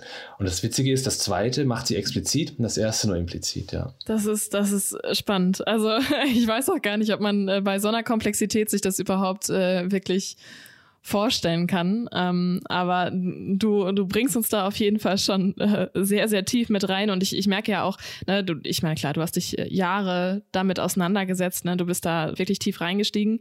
Ähm, gab's gab's da zwischendurch mal so Momente, wo du die Praxis selber hinterfragt hast oder wo du gedacht hast, okay, ich komme hier nicht weiter? Also gab es da, gab's da Stellen, gerade wenn es ne, so ein komplexes Thema ist, wo du gesagt hast, so, das ergibt jetzt gerade alles für mich keinen Sinn mehr? Gab es sowas überhaupt? Ja, solche Momente gab es auf jeden Fall. Ähm, zum einen natürlich am Anfang, als klar war, dass sich da äh, Spannungsfelder auftun in der Theorie, die verhindern, dass ich das einfach als Methode anwenden kann auf die Gegenstände, die es damals noch gab, wie Kurt Gödels Begriffe. Auf der anderen Seite aber auch auch im Austausch mit ähm, anderen Personen, die zu Barat forschen, immer wieder ganz große Frustration, dass wir nicht habhaft werden konnten, so eine Linie in der Theorie, auf die wir uns einfach verlassen konnten. Dieser, das gab so viele Aha-Momente, die dann durch andere Passagen wieder in Frage gestellt wurden.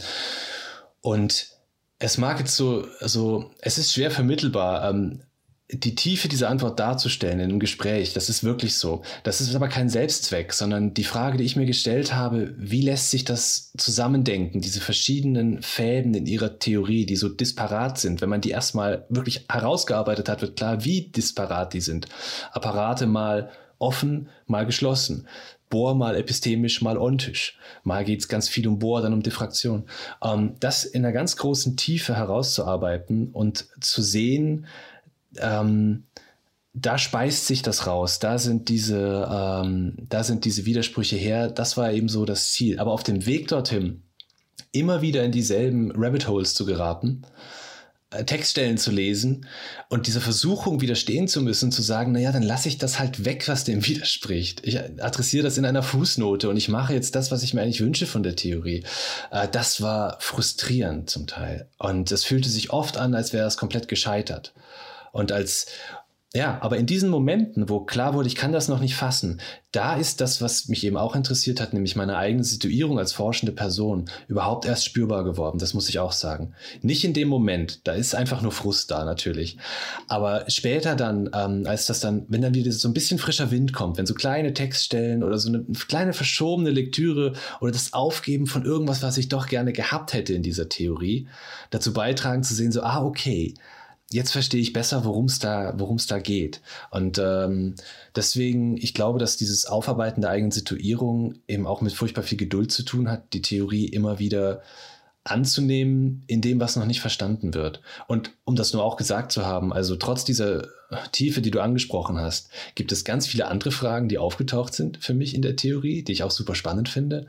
Nur die Hauptfragen, die ich hatte, die konnte ich klären in der Dissertation mhm. für mich, so dass ich sagen kann, ja, ich bin sehr zufrieden. Diese zwei, drei Fragen, die ich an die Theorie hatte, sind wirklich so aufgearbeitet, dass da wahrscheinlich nichts mehr auftaucht, was das komplett in Frage stellt. Das kann sich verändern, das kann neu eingeordnet werden, es kann sich zeigen, dass andere Lesarten besser sind für bestimmte Zwecke und so weiter. Aber ähm, für den Zweck hat das gereicht. Ja. Ähm, was sind denn das jetzt dann für, für Fragen gewesen und, und oder was hast du für Antworten gefunden auf die, diese drei Fragen, die du beantworten konntest? Hm, ich glaube, dass das immer so abstrakt klingt, wenn äh, nicht diese, dieser äh, der Impetus da ist, die Theorie als Methode einsetzen zu wollen oder zu müssen irgendwann, äh, weil man das sich eben ausgesucht hat.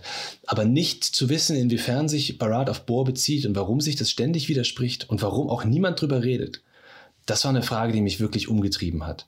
Mhm. Ähm, denn alle Personen, die ich dann gefragt hatte, sagten, ja, das sei ihnen auch aufgefallen. Aber es sei vielleicht am Ende nicht äh, so relevant. Es war eben nur für äh, meine Idee, ähm, das als Methode anzuwenden auf äh, technische Apparate und Phänomene, wie zum Beispiel Algorithmen, war das unglaublich notwendig zu verstehen, was sind denn überhaupt agentiell realistisch verstandene Apparate. Das war so die, die Hauptfrage, die mich umgetrieben hat. Ähm, die Antwort darauf war eben äh, zu sehen, wie sich Barats Theorie langsam von Bohr wegbewegt, wie in so einem mhm. Schwerefeld. Und dass sie zugleich es nötig hat, ähm, sowohl bestimmte Zusammenhänge der Bohrschen Philosophie, Physik aufzunehmen, die sie eigentlich nachher revidiert, ähm, als auch eben immer wieder dahin zurückzukehren an diesen Punkt, wo sie sie aufnimmt, weil sie das braucht für Argumentationen, die weiterkommen, eben Apparate als geschlossen und als offen. Äh, und zu spüren, dass sich daraus eine Kraft speist für ihre Theorie. Denn was sie ja macht, ist, du hast es auch vorher angesprochen, sie möchte oder sie arbeitet transdisziplinär innerhalb ihres eigenen Forschungsprogramms.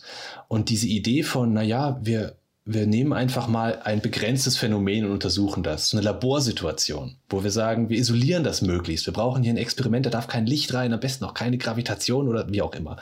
Hm. Das nimmt sie eben, so was sehr Naturwissenschaftliches, ohne das jetzt ähm, nur darauf reduzieren zu wollen. Und gleichzeitig dieses Nein, alles ist offen. Wir müssen auch aufs historische Werden gucken. Wir müssen auf Kontingenzen gucken. Da gibt es Sachen, die lassen sich nicht vereindeutigen. Die Frage ist eher, was ist überhaupt relevant? Äh, mhm. Äh, alles Forschen ist immer schon politisch. Die Voraussetzungen sind vielleicht nicht immer explizit, aber ähm, die sind trotzdem da und die sind wirksam da schafft sie es immer wieder hin und her zu weben zwischen diesen beiden Haltungen. Und das macht ihre Theorie so furchtbar spannend. Und wie das genau aussieht das war meine Hauptfrage, sozusagen. Ähm, wie schafft sie es, dass das nicht einer Seite irgendwann zufällt? Normalerweise passiert das ja, ja, wir untersuchen Technik, aber im Prinzip wissen wir, dass die Prämissen, die die an die Welt ansetzen, falsch sind, weil wir unsere eigenen mhm. haben.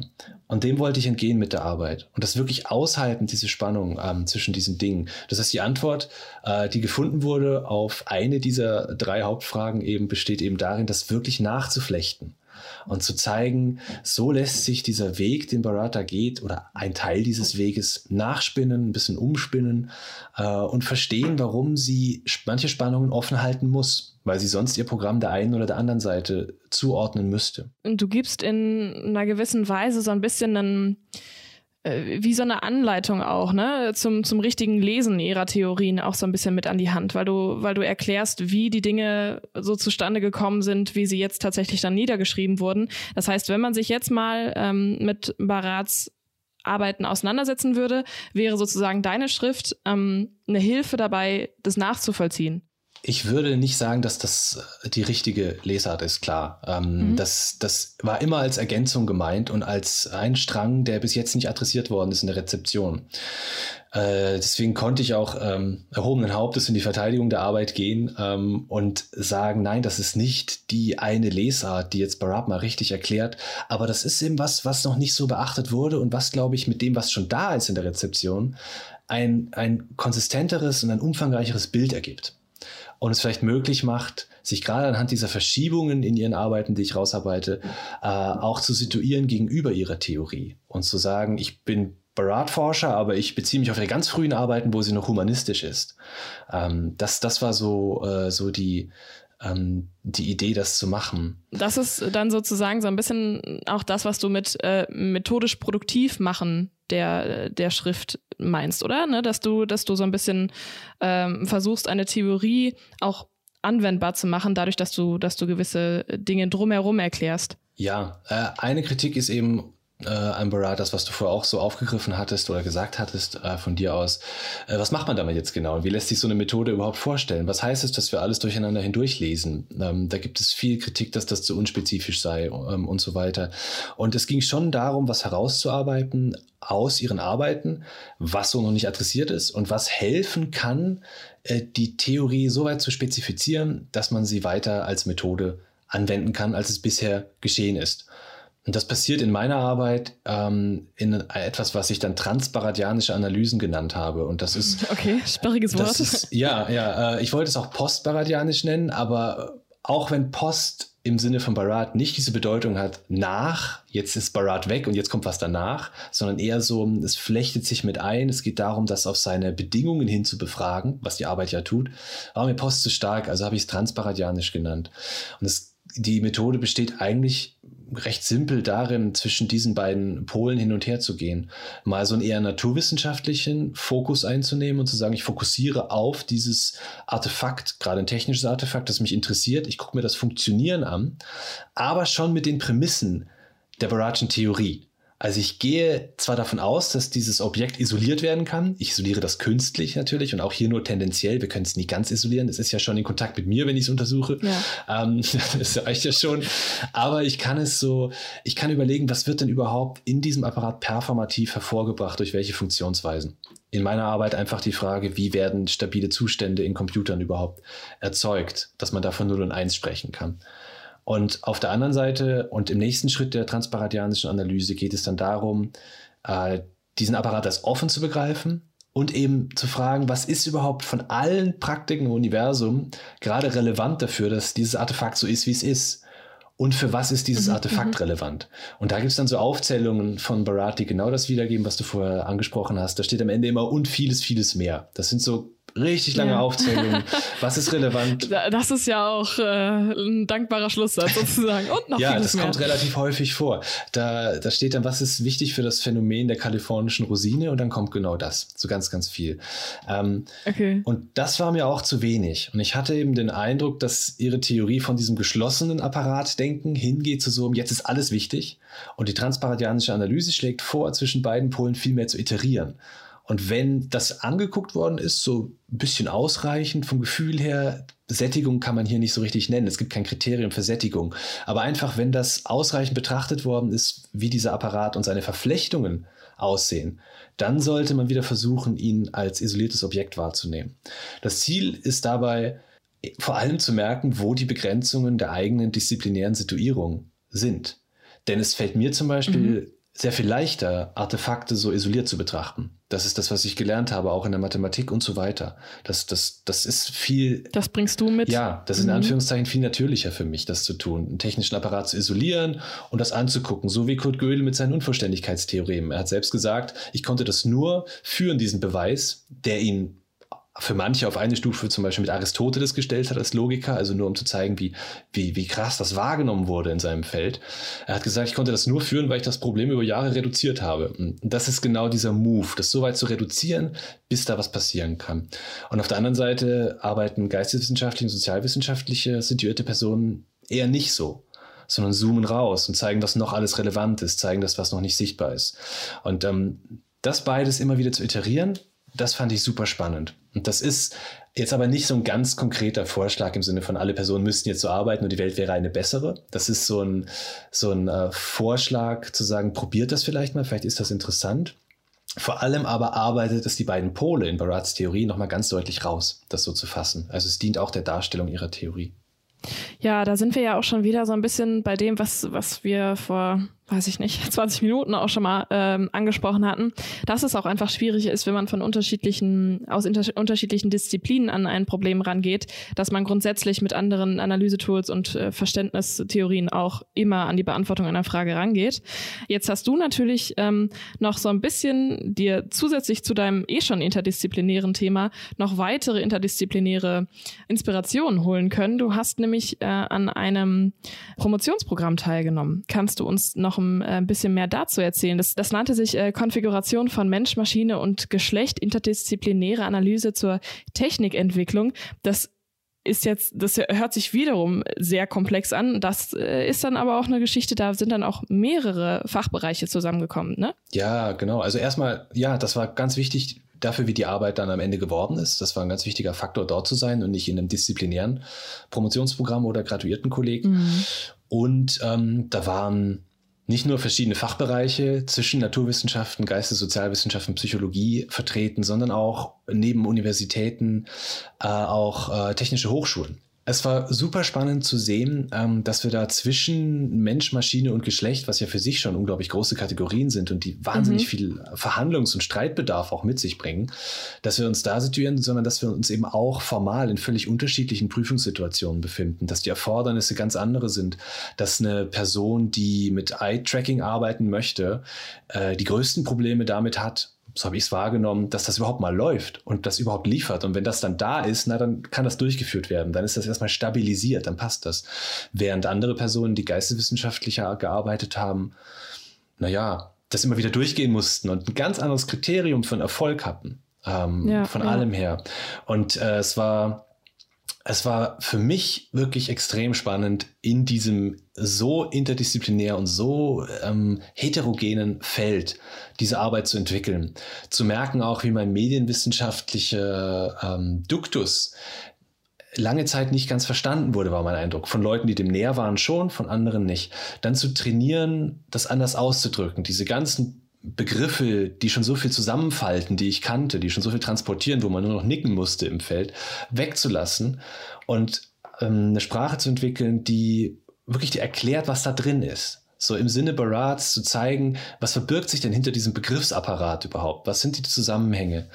Das hat die Sprache der Arbeit auch total geprägt. Mein Ziel war es, die Arbeit so zu schreiben, dass falls eine Person, was ich nicht glaube, aber das ist okay, ich lese die Dissertation der anderen wahrscheinlich auch nicht, dafür fehlt die Zeit, aber ja. wenn die es lesen würden, dass sie, dass sie wenig Voraussetzungen, ja, mhm. dass dass es sie abholt an bestimmten Punkten. Das heißt nicht, dass das leicht zu lesen ist. Du hast die Tiefe schon angesprochen, die Komplexität. Äh, da braucht es viel Elan, glaube ich, um dem überhaupt zu folgen, dieser verflochtenen Arbeit oder einen guten Grund, das zu lesen, weil Barat wirklich interessant ist. Aber ich wollte, dass jede Person, ähm, die das Sitzfleisch mitbringt, das auch lesen kann. Ähm, aus einem transdisziplinären Umfeld. Also würdest du schon sagen, dass äh, deine Arbeit in diesem Promotionsprogramm auch äh, wesentlich ähm, in deine Arbeit mit reingespielt hat, ne? in deine Dissertation.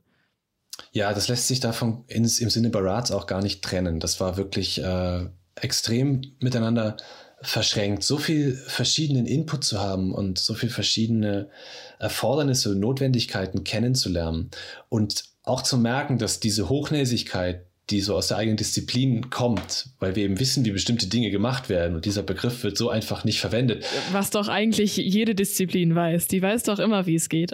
genau, exakt. Dass das nicht nur sinnlos ist, sondern auch absolut hinderlich und dass es unglaublich schwierig ist, Qualität in anderen Disziplinen zu erkennen und zu bewerten. Dass man leicht geblendet werden kann, aber noch viel leichter Dinge, die eigentlich sehr interessant sind, abtun kann, weil sie die zwei, drei notwendigen Prämissen nicht erfüllen oder Punkte nicht berühren aus der eigenen Disziplin. Gerade wenn die sehr ähnlich sind. Äh, es kommt das am häufigsten vor. Das war wirklich äh, spannend, auch da über den eigenen Schatten zu springen und zu sagen, ich höre mir das weiter an. Ich empfinde das gerade als Kindergarten und super sinnlos ähm, im schlimmsten Fall. Und dann zu merken, nee, das ist es nicht. Jetzt höre ich das zum dritten Mal und ich mhm. merke jetzt, worum es geht. Denn natürlich konnten wir nicht viel mehr tun auf formaler Ebene, als uns in Kurzvorträgen gegenseitig zu informieren, wo wir gerade stehen. Dieser ganze Eisberg an äh, disziplinären und ähm, ähm, traditionellen äh, Prämissen, die jede Person mitbringt, ähm, der wird ja gar nicht sichtbar. Da ist erstmal nur so ganz entfernte Inseln und dann merkt man, dass sich der Eisberg unten vielleicht doch berührt und dass der genauso viel Gewicht hat wie der eigene Eisberg. Ähm, das war eine sehr, sehr interessante Erfahrung und die Arbeit sollte eben das mit aufnehmen und äh, versuchen, das, also auch auf deine Frage von vorhin, wenn man die eigene Situierung tendenziell zurückfährt, eben nicht mehr auf begriffliche Apparate, also auf Begriffe referenzieren, die ohnehin klar sein sollten, sondern zu sagen, ich fange mal an einem Punkt an, wo ich diese Begriffe gar nicht habe. So werden Barats Begriffe in der Arbeit erst im dritten Abschnitt eingeführt und mhm. vorher werden die einfach ausgelassen. Das heißt, anders als eine Rezeption, die sonst daran geht, aus einer Disziplin, die sagt, ich erkläre mal die Begriffe am Anfang von Barat und dann fange ich an und das aber immer so auf die eigene Disziplin so ein bisschen spiegeln wollte ich sagen, nee, ich bin ja hier in keiner Disziplin eigentlich gerade, außer der Situierung, die ich mitbringe natürlich. Ja. Und ich, ich nehme das ernst und ich ergreife diese Chance. Also es war eher eine Chance als, ähm, als eine mutige Entscheidung, wie du es vorher gesagt hast. Und es war eine echte Chance sozusagen, ich kann das machen. Ich mache das jetzt auch. Ich habe auch die betreuenden Personen dazu.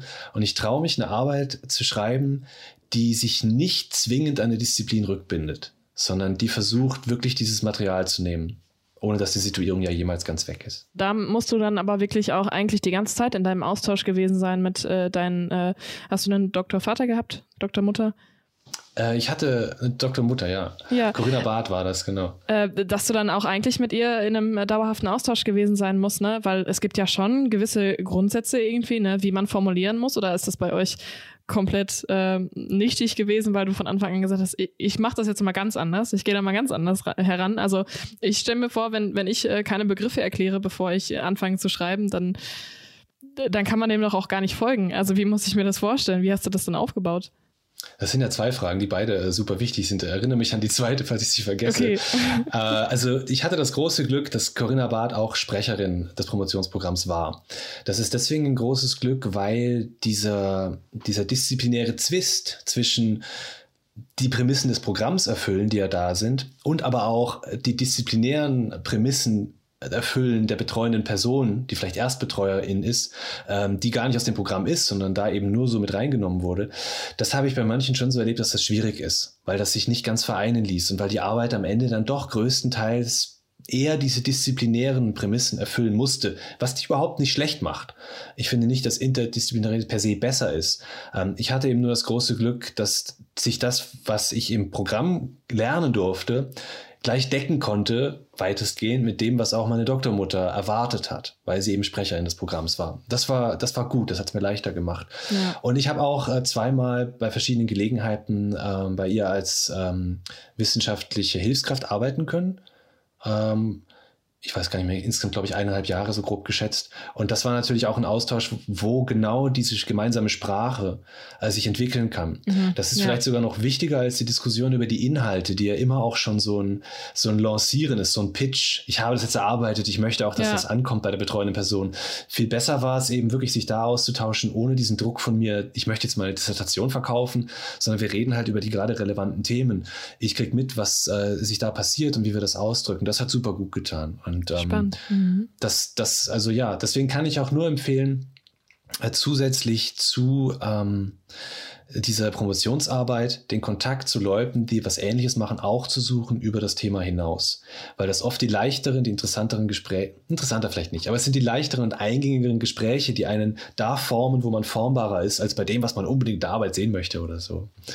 So wie ich das auch in der persönlichen Erfahrung immer irgendwie mitgenommen habe, ist es so, ähm, wenn man sich gerade äh, wie in der Promotion sehr, sehr intensiv auch mit Themen beschäftigt, dann kriegt man halt auch irgendwann dann, dann fällt man so, du hattest es ja vorher schon mal beschrieben, so in diese Rabbit Hole rein, ne? Und dann sieht man aber halt auch das, was drüber ist, eigentlich gar nicht mehr so richtig. Ne? Also ich habe dann auch das Gefühl, gerade wenn man dann in solchen Promotionsprogrammen ist oder einen guten Austausch mit der, äh, mit der äh, ja, Doktormutter jetzt in diesem Fall ähm, hat, dass man dann auch immer wieder ähm, so ein bisschen die Außensicht äh, wiederfinden kann, die ja auch ganz wichtig ist, ne? um dann äh, letztendlich auch auf einen guten äh, Schluss zu kommen oder ein gutes Ende zu finden. Also diese, diese Außensicht ist ja schon auch, auch super relevant, um ähm, dann nachher nicht nur eine Schrift zu haben, die nur für einen selber irgendwie Sinn ergibt, ne? Absolut. Da sprichst du auch einen ganz wichtigen Punkt an. Also der Prozess hin zum Thema, das dann da war und das sich dann noch gewandelt hat in der Abfassung, ist eigentlich gar nicht so verkehrt beschrieben als eines immer wieder Neugewinnens der Außensicht auf das, was man schon gemacht hat oder kennengelernt hat. Das darf aber auch nicht zu weit gehen, sonst gibt es diesen Abbruch im du weißt nicht weiter, weil gewisse äußere Faktoren das in Frage stellen, was du vorher gemacht hast. Und dann musst du ein neues Thema anfangen oder so, was ja auch vorkommt. Ähm, die Arbeit, die ich geschrieben habe, ist eine, die ja also versucht, möglichst radikal innen anzusetzen, im Sinne mhm. Donna Haraways mittendrin in Barats Theorie. Ähm, denn ich betrachte Bohr nicht als außerhalb der Theorie, sondern als wirklich, das ist schon so drin, das zeigt auch die Arbeit im argentieren Realismus, das ist kein Prozess rein, sondern das ist schon eigentlich im Herzen, wenn man das so sagen kann, ähm, dieser Theorie. Äh, und umso spannender war es dann auch zu merken, wo das nicht ganz aufgeht, wo ich nach außen musste, wo die Rezeption wesentlich war, wo gewisse Dinge so einfach und erklärbar wurden, als dann äh, bestimmte Re Texte der Rezeption das adressiert haben, was ich einfach nicht wissen konnte auf Basis der Texte allein. Also das ist auch ganz wesentlich, ähm, das zu machen. Überhaupt die ganze, der ganze Prozess der Promotion ist wie so ein ganz großes nach außen kommen thematisches. Okay. Für mich ist das jetzt spannend. Hätte ich jetzt eher andersrum gesehen. Okay. Im Moment, wo du das abfassen musst, ja. Aber wenn dann noch so Dinge kommen wie die Abgabe und du überwindest diese großen Zweifel, ob das gereicht hat und du kriegst vielleicht noch positives Feedback später. Und gerade weil du merkst, was alles fehlt in deiner Dissertation, hast du auf einmal so ein Gefühl, du stehst außerhalb dieses ganzen Prozesses. Du musst ja irgendwann auch wieder raus. Du musst das ja loslassen, auch wenn es dich jahrelang begleitet ja. hat. Und äh, zu merken, dass dann da gewisse Dinge in der Arbeit sind, wenn du Glück hattest oder ähm, ja, wenn es einfach ergeben hat, die halten, auf die du dich beziehen kannst, wo du dich traust, das jetzt im Diskurs mit einem ganz anderen Nachdruck einzubringen, da wo es passt, als zuvor, weil du halt fünf Jahre Auseinandersetzung damit hinter dir hast und gute Gründe hast, auch zurückfallen kannst auf diese Arbeit, die auch schon von ein paar Leuten gelesen und kommentiert wurde in der Verteidigung. Das ist auch, also vielleicht eine ganz subjektive Erfahrung. Aber das ist auch so ein bisschen so ein nach außen kommen, mhm. aber eben nicht rausgeschmissen werden, sondern dem ganz, ganz verbunden bleiben und darauf auf einmal so einen positiven Zugriff zu haben. Aber wenn du richtig drin bist, fehlt dir der Zugriff manchmal. Du bist absorbiert von dem. Deswegen beschreibe ich das so als ein bisschen auch da rauskommen aus dem. Ja, ja, jetzt ergibt es auch Sinn, klar. Wenn du es so beschreibst, ergibt es Sinn. Ähm, du wolltest da scheinbar auch darauf antworten, auf die ähm, Frage, inwiefern du das gemacht hast, wenn du die Fachbegriffe nicht am Anfang erklärt hast, wie du dann sozusagen die ersten paar Seiten dann äh, angefangen hast, wenn du dich komplett erstmal von den Grundbegriffen distanziert hast. Vor allem dadurch, dass ich herausgearbeitet habe, warum ich genau das mache. Ähm, warum das notwendig ist, dass es da Spannungen gibt in der Arbeit, dass es da Sachen gibt, die mir noch nicht ganz aufgegangen sind, dass es auch sehr schwierig ist, die Begriffe Barats wirklich, also so allgemein zu verstehen. Das sind so Begriffe wie Phänomen. Da kommt dann Phänomenologie oder Kant oder sowas, kommt in den Kopf Husserl. Und das ist aber gar nicht das, was sie meint. Dann Apparat, da hat man auch sofort Vorstellungen, technische Apparate und so, ist aber auch nicht das, was sie meint. Dann gibt es das materiell-diskursive, da klingt so Foucault an, was nicht falsch ist, aber sie denkt das komplett um posthumanistisch. Dann ist es eine performative Theorie. Ähm, das heißt, das sind so Begriffe, die oft schon total besetzt sind bei uns. Wir haben Vorstellungen und die sind bei ihr aber anders. Auch dieser Neologismus der Intraaktion, wo man sich fragen kann, was ist das? Was ist das im Vergleich zu einer Interaktion ähm, zum Beispiel? Und in vielen Texten wird das in der Rezeption wird das gar nicht adressiert, sondern die werden einfach verwendet, weil davon ausgegangen wird, dass die Person, die das liest, schon weiß, was das bedeutet. Ähm, was sein kann oder halt nicht sein, sein kann. In, in anderen Texten wird das am Anfang so ein bisschen erklärt, Da kommen dann so ein, zwei Passagen, meist auch längere aus den Arbeiten Barats. Aber wenn mal aufgefallen ist, dass es auch Passagen gibt, die genau das Gegenteil dazu sagen, ist es schwierig, die so rauszugreifen. Da muss das eher adressiert werden, warum das so ist, wie meine Arbeit das tut. Nun, meine Arbeit fängt eben damit an, dass sie ganz im Sinne Barats und Bohrs bei den Apparaten anfängt, von denen aus die Theorie sich erklärt, zumindest auf quantenphysikalischer Seite. Das heißt, es werden drei Experimentalapparate betrachtet, wie sie wesentlich sind für Barats Theorie, das Doppelspaltexperiment, äh, das Time-of-Flight-Measurement, wo man misst, wo war eigentlich ein äh, Elektron gerade, ähm, als wir es gemessen haben, und dann noch auch Werner Heisenbergs Gammastrahlenmikroskop. Ähm, es gibt auch andere Apparate, die vielleicht genauso wichtig sind, sehr viele andere sogar, aber einige sind genauso wichtig wie diese für Barat die man auch hätte nehmen können.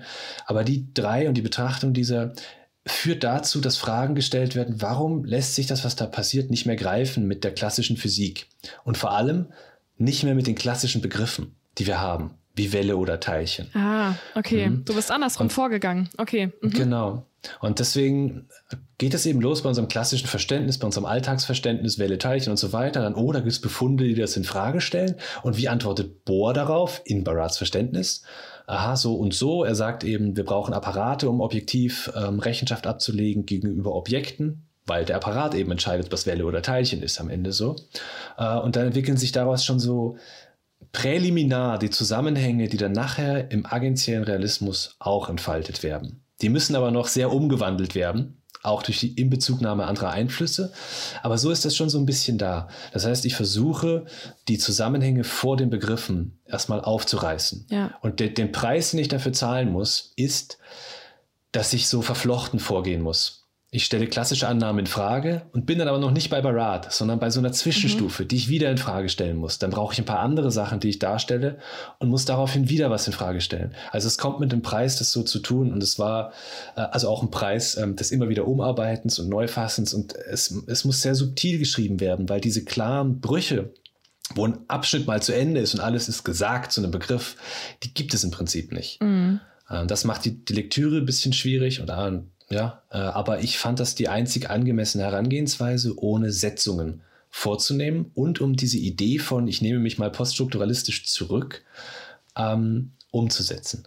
Ja, aber letztendlich äh, bist du ja sozusagen irgendwann dann fortgeschritten und hast es zu einer vollkommenen, beendeten Promotion geschafft. Das ist dann ja auch schon mal eine Leistung nach all dem, was du uns jetzt beschrieben hast. Ohne dir zu nahe zu treten, äh, muss man ja schon sagen, dass du jetzt auch ne, mit äh, knapp Ende 30 schon sehr, sehr weit sozusagen im Leben stehst. Ne? Ähm, und diese Promotion und das Studium und wie auch immer hat dich durch den Großteil deines jungen Lebens begleitet begleitet. Und da würde ich, würde mich jetzt einfach mal auf einer ganz persönlichen Ebene vielleicht auch einfach interessieren. Du bist auch Vater geworden. Ähm, und wie lässt sich das verbinden? Also, man, man betrachtet so häufig, meines, meines Erachtens nach zumindest, betrachtet man so häufig das, was die Leute geschafft haben, was sie gemacht haben. Du hast jetzt promoviert. Ähm, aber da zählt ja auch privates recht viel noch mit dazu, weil das muss ja auch nebenbei irgendwie laufen. Und gerade in so einer Arbeit, wo du dann immer wieder von vorne anfängst und immer wieder einsetzt, ich stelle mir das schon sehr stundenintensiv vor. Ne? Wie, wie schaffst du das dann da übereinander zu bringen? Was gab es da für Herausforderungen und, und wie hast du das gestemmt? Also im Grunde geht das nur, wenn äh, Partner bzw. PartnerInnen auch Aushandlungsprozesse treffen, mit denen sie beide immer wieder leben können. Und das war, glaube ich, das, das, das Wichtigste, was sie immer wieder tun mussten sehen, wie fühlen wir beide uns als Eltern dann ähm, wohl mit der Verteilung. Und die Arbeit ist deswegen überhaupt nicht nur als meine anzusehen, äh, weil die überhaupt nicht hätte mehr hätte beendet werden können, nachdem wir dann Eltern geworden sind. Unter den Bedingungen, ich meine, Corona war dann auch schon da. Äh, es, es kam irgendwie viel zusammen in der Zeit und Zeit das Leben einmal, kommt dazwischen. ja, ich habe irgendwie den Eindruck, dass das stimmt und dass es dennoch noch ein bisschen drüber hinausging, ähm, ohne da zu sehr ins Detail zu gehen. Und ähm, dass wir es geschafft haben, das immer wieder so äh, zu stabilisieren, dass, dass, äh, dass das alles irgendwie für uns aufgeht und dass diese Verhandlungen auch getroffen werden können, das ist auch was, was sich in die Arbeit eingeschrieben hat ähm, und in die Art und Weise, das zu machen. Ähm, keine ähm, a priori Setzungen vorzunehmen, sondern das umarbeiten zu lassen, ist was, was auch in meinem Privatleben dann auf jeden Fall noch viel stärker geworden ist. Mhm. Und ähm, das nie als fertig betrachten zu können, eine bestimmte Situation. Um das ein bisschen weniger abstrakt zu beschreiben, ist es schon sehr anstrengend, ähm, als junge, junger Älter ähm, eine Dissertation zu beenden sie anzufangen oder zu schreiben, ich glaube, das ist schon eher möglich. Aber mit so einem bestimmten Torschluss, denn ich musste die Dissertation auch bis zu einem bestimmten Datum verteidigt haben, da meine Doktormutter an der TU Braunschweig ähm, nicht verlängert worden ist, ähm, wurde das schon, das, das war ein Gewicht, das mit mir, ich mit mir herumtragen musste. Andererseits äh, stimmt es wirklich, das haben mir andere Eltern vorher gesagt, es kommt so eine neue Art von Effizienz rein. Ähm, mhm. Dieses Iterieren ist nicht arbiträr oder willkürlich gewesen in der Arbeit, sondern das war irgendwann als Methode etabliert und hatte auch schon einige Fragen beantworten können, sodass ich der Methode trauen konnte. Ich habe gesehen, da passiert was. Das heißt, irgendwann war das nicht mehr so, dass alles wieder in sich zusammenfiel, sondern es fiel immer wieder auf Punkte zurück. Und die hielten aber. Wie wenn sowas liegen bleibt, wenn eine Welle an den Strand gekommen ist und dann liegt da was und es bleibt einfach da und dann kommt vielleicht noch so ein Seestern oder so. So Schönes war das. Und, und, das hat super Mut gemacht und irgendwann waren eben so viele Seesterne da, dass ich gesagt habe, das ist okay. Ich kann das so zu einer fertigen Arbeit ziehen. Das funktioniert, ja. auch in Rücksprache mit meinen betreuenden Personen. Das sind nicht alle Seesterne, klar. Äh, aber es ist, es ist repräsentativ vielleicht, könnte man sagen. Es ist jetzt nicht Barat-Terminologie, aber für das, was in der Arbeit ist. Und zu lernen, da viel geiziger zu sein mit der eigenen Lebenszeit. Den Rabbit Holes schon zu folgen, aber ein Gespür dafür zu entwickeln, wann es hm, das führt geht. jetzt, ja, das führt jetzt, wann es zu weit geht und auch das führt jetzt an den Punkt, wo ich schon mal war. Das fühlt sich sehr vertraut an, dieses Gelände. Ich kenne das. Und in den folgenden Arbeiten, wenn dann auf einmal mehr Antworten entstehen in einem auf Textbasis, auf Basis der Texte, die man gelesen hat und studiert hat, als Fragen, wenn solche Rabbit Holes auftreten, dann wird man so ein bisschen sattelfester in der Theorie. Und das ist zum Glück in der Zeit ähm, auch passiert, sodass das dann ging. Die, also die Belastungen mit Kind und Dissertation sind schon, auch mit Blick auf Ich bin Hanna, die sind nicht Enorm. gesund. Mhm. Ja, also ja, wirklich ja, nicht gesund. Ja. Ähm, das das, das habe ich einfach gemerkt und das wird auch noch ein, wahrscheinlich ein bisschen dauern, bis das ganz weg ist. Äh, da könnte man schon auf mehr Unterstützung hoffen, auch dass das sich vielleicht ändert, dass andere geisteswissenschaftlich Forschende, ich weiß nicht, wie es in Naturwissenschaften ist, äh, sagen, ich verzichte lieber auf Kinder. Das erscheint mir als nicht möglich der Weg. Und ähm, das, das kann ich nur unterstreichen. Ja, das ja. ist äh, was, äh, was schwierig ist. Ja, es ist ja auch so. Also ich meine, ich habe in den letzten ähm, Podcasts auch immer wieder sind wir auf das Thema gekommen, weil klar, letztendlich äh, beschäftigt es irgendwo alle Forschenden, ähm, ne, dass man sich irgendwann mit äh, ja, vertraglichen äh, Rahmenbedingungen irgendwie auseinandersetzen muss ne? und die einfach sehr, sehr, gerade in der Forschung ähm, und in der, im akademischen Bereich sozusagen, äh, schon einen extremen Einfluss auf die psychische Gesundheit, aber auch ne, auf das persönliche Leben einfach im Generellen haben. Und äh, ich finde das auch, das ist ein sehr spannendes Thema. Ich werde mich hier auch in dem Podcast kann ich ja jetzt schon mal teasen, äh, in der Zukunft auch noch mal intensiver tatsächlich mit dem eigenen Thema ähm, auseinandersetzen mit einer Gästin. Aber ich finde es schon krass und deswegen wollte ich dich einfach mal äh, fragen, wie du das siehst. Ähm, dass man letztendlich so viele Dinge muss man ja eigentlich mit beobachten. Ne? Ähm, also es geht ja jetzt nicht nur darum, dass du äh, ja schön eine Promotion fertig hast, sondern du hast da halt auch viel, viel Arbeit reingesteckt und da zählt auch viel persönlicher ja, ich würde jetzt nicht sagen Aufopferung, aber da, da zählen halt auch so ein paar Dinge zu, ähm, ja, ne, die man schon irgendwo mit reinstecken muss, ne, äh, zusätzlich mit reinstecken muss, die auch nicht immer gut tun. Deswegen finde ich es einfach ganz wichtig, solche Themen auch zwischendurch anzusprechen. Jetzt haben wir es schon angesprochen und äh, haben auch so ein bisschen über ähm, akademischen Werdegang vielleicht äh, des Weiteren noch gesprochen. Du hast gerade schon gesagt, du bist jetzt vor kurzem in die Verteidigung gegangen, beziehungsweise hast jetzt vor kurzem deine Arbeit verteidigt und äh, damit den letzten Schlussstrich, äh, Schlussstrich gesetzt, bist allerdings auch schon einen Schritt weiter. Ähm, du bist nämlich dem akademischen System, so würde ich es mal sagen, treu geblieben, aber bist nach Bochum gekommen. Und ähm, ja, im Grunde, also würde ich sagen, du beschäftigst dich schon immer noch äh, mit dem Zusammenhang von Technik und Mensch. Ne? Ähm, bist jetzt im Bereich der Virtual Humanities unterwegs. Was beschreibt das jetzt genau? Ja, da bin ich jetzt in Bochum an der Ruhr-Universität am Institut für Medienwissenschaft bei Florian Sprenger, der eben die Professur für Virtual Humanities innehat. Ähm, ich bin mir nicht sicher, ob man es Bereich nennen kann oder nicht, aber das lassen wir einfach mal dahingestellt. Ähm, das geht aus von der Grundidee, ähm, dass die Digital Humanities ihre Berechtigung haben und sind ja auch ein unglaublich heterogenes Feld aber dass aus medienwissenschaftlicher Sicht gerade noch mehr nach den Bedingungen solcher Methoden äh, gefragt werden könnte. Also was uns interessiert, ist dann vor allem die Frage, wie sich Virtualität und Materialität zueinander verhalten und wie sich gegenseitig konstituieren und wie das beide Begriffe auch verändert. Ein ganz greifbares Beispiel ist, dass zum Beispiel alte ähm, Papierrollen sich manchmal nicht entrollen lassen, weil die würden sofort zu Staub zerfallen.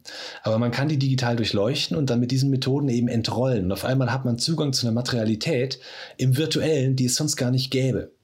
Ähm, da sieht man, dass sich das nicht eins zu eins immer ist, dieses Verhältnis, und dass sich da was verändert durch diese Methoden. Und das ist äh, was, was in den äh, Digital Humanities, die sehr, sehr und das sehr positiv und sehr produktiv ausgerichtet sind auf die Anwendung von digitalen Methoden, äh, nicht so oder nicht so, wie ähm, das eben am Lehrstuhl propagiert wird, ähm, mit aufgenommen wird, solche Fragen nach diesem Verhältnis. Konkret wird es darum gehen oder geht es auch jetzt schon darum, zum äh, Beispiel selbstfahrende Autos im Kleinen nachzubauen, also die auf eine gewisse Art und Weise runter zu skalieren mittels Arduino und anderer Microcontroller und dann zu sehen, wie die überhaupt äh, virtuell ihre Umgebung erkennen. Zum Beispiel ganz anders als wir bei Fußballrobotern ist das äh, zum großen Teil so, die die haben ihre Bilder, die sie per, per Kamera wahrnehmen und dann entwerfen die ganz viele Hypothesen, wo sie sind auf dem Spielfeld. Also die werden alle im virtuellen erzeugt. Ich stehe hier, ich stehe hier, ich stehe hier. So ganz zufällig wird das verteilt und dann checken die die einfach passt das, was ich sehen würde, wenn ich da und da stehe, zu dem, was ich gerade aktuell sehe. Ja, krass. Und das ist natürlich eine ganz andere Art der Orientierung, äh, als wir es zumindest gewohnt sind, uns vorzustellen von uns. Äh, und solche Fragen sind eben super spannend, wenn es darum geht, was ändert das überhaupt ähm, in, in Weltwahrnehmung, was passiert in diesen Apparaten eben auch auf so einer, auf so einer, gerade wenn wir mit Barat darüber nachdenken, möchte, was wir nicht unbedingt tun, aber was ich weiter tun werde, ähm, auf so einer epistemischen, aber auch ontischen Ebene. Wie wird Wirklichkeit konstituiert? Äh, was passiert da? Das bezieht eben, bezieht eben genauso auch die gesellschaftlichen Folgen mit ein und die Frage, bis zu welchem Grad wird es sowas geben wie ähm, automatisiertes Fahren? Wird das nur graduell sein oder wird das vollständig sein? Wer hat Zugang dazu? Wer ist ausgeschlossen? Wer profitiert davon? Ähm, diese Fragen stellen wir uns dort eben auch. Dazu kommen soll dann noch sowas wie ähm, 3D-Druck, also eher so das Umgekehrte. Wie wird was, was virtuell erzeugt wird, dann materiell gemacht und welche Hindernisse gibt es da? Da gibt es bestimmte Dinge, die ja nicht gedruckt werden können, weil die einfach nicht halten. Oder bestimmte Dinge müssen gedruckt werden, weil das sonst nicht hält, so kleine Fortsätze und so das ist eben das, was wir machen wollen. Und das versteht sich so als großes kollaboratives Experiment zwischen Studierenden, Forschenden von der RUB, also der Ruhr-Universität, aber auch äh, international und national verteilt und auch KünstlerInnen, die sich mit diesem Thema auseinandersetzen. Und ich äh, Also immer dort, noch interdisziplinär irgendwo. ja, die Medienwissenschaft äh, war, war glaube ich, inhärent schon immer interdisziplinär. Und das hat sich nur noch verstärkt, diese äh, Tendenz. Aber auch der Austausch hat sich verstärkt zwischen den verschiedenen beteiligten Disziplinen, habe ich den Eindruck. Also ich freue mich nach der Dissertation, die ja schon sehr schreiblastig und denklastig war, auch etwas zu haben in der Arbeit, aber nicht nur. Mhm. Das wieder mit, ähm, mit Programmieren zu tun hat, ähm, mit Roboter bauen. Dinge, in denen ich zwar Autodidakt bin, aber was ich furchtbar gerne mache und wo ich einige Erfahrung habe aus äh, vorhergegangenen Projekten. Ja, dann herzlichen Glückwunsch, dass du diese Transition auch so reibungslos, wie, wobei, ne, ich ähm, bin jetzt nicht zu tief drin, aber ähm, nach außen hin zumindest äh, recht reibungslos äh, hinter dich äh, bringen konntest. Was ist denn, also das ist jetzt eine, ist, ist eine zeitlich beschränkte Geschichte, oder? Also es ist ein, sind das, kann man das sagen, Projektarbeit oder wie, wie auch immer? Hast du denn schon eine Vorstellung, wohin es dann weitergeht oder hast du jetzt erstmal kurzfristig gedacht und sagst, nee, das ist jetzt erstmal mein Bereich, da bin ich. Und äh, du hast ja schon gesagt, ne, erst geschrieben, jetzt bist du wieder so ein bisschen mehr in der äh, IT drin. Also die Anstellung an der Ruhr-Universität ist ähm, keine Projektstelle oder so, sondern ähm, schon da am Institut angestellt. Die ist jetzt erstmal begrenzt auf zwei Jahre, was am Wissenschaftszeitgesetz liegt. Das wird jetzt vielleicht um ein Jahr verlängert, weil ich ja promoviert bin. Mhm. Ähm, das ist die Sache. Trotzdem ist es eine befristete Stelle. Und natürlich zielen fast alle von uns auf eine in irgendeiner Form und dann auch passende, äh, unbefristete Stelle. Ähm, das wird jetzt so einfach das nächste Ziel sein, sich da zu orientieren und wie es immer so heißt, das Profil zu schärfen. Und bei mir sieht das vor, diesen technofeministischen Zweig, der mit Barat entwickelt wurde, noch weiter auszudifferenzieren, dem weiter mhm. nachzugehen. Äh, und das vor allem auch mal über, die Dissertation ist ja deutsch, also über den deutschen Diskurs hinaus dann, aber eben auch dort bekannter zu machen. Also ähm, ah, zu spannend. sehen, wie zum Beispiel Science and Technology Studies Scholars ähm, reagieren, äh, wie die das sehen, was sie da für Kritik haben oder für Feedback und äh, wie sich das da äh, im Diskurs weiterentwickeln lassen könnte im Austausch. Das würde ich sehr gerne machen, eben über englischsprachige Journals, ähm, das nochmal zusammenzufassen, was dann auch diese immense, verflochtene, 320 Seiten lange Dissertation sehr viel handhabbarer macht, äh, ja. was auch gut wäre. Auch wenn ich glaube, dass ich die Ergebnisse nicht anders gewinnen hätte können, die ich jetzt habe, kann man die natürlich auch einfacher beschreiben dann in Journals. Das ist so die eine Seite. Und auf der anderen Seite bleibe ich sehr wahrscheinlich in der Medienwissenschaft, wenn das irgendwie geht. Ähm, ich finde das immer noch unglaublich spannend. Mein, dieser, dieser Anfangs- ähm, äh, aus dem Kurs, der der Grund war, warum ich dann in die Medienwissenschaft gewechselt bin, der ist immer noch da.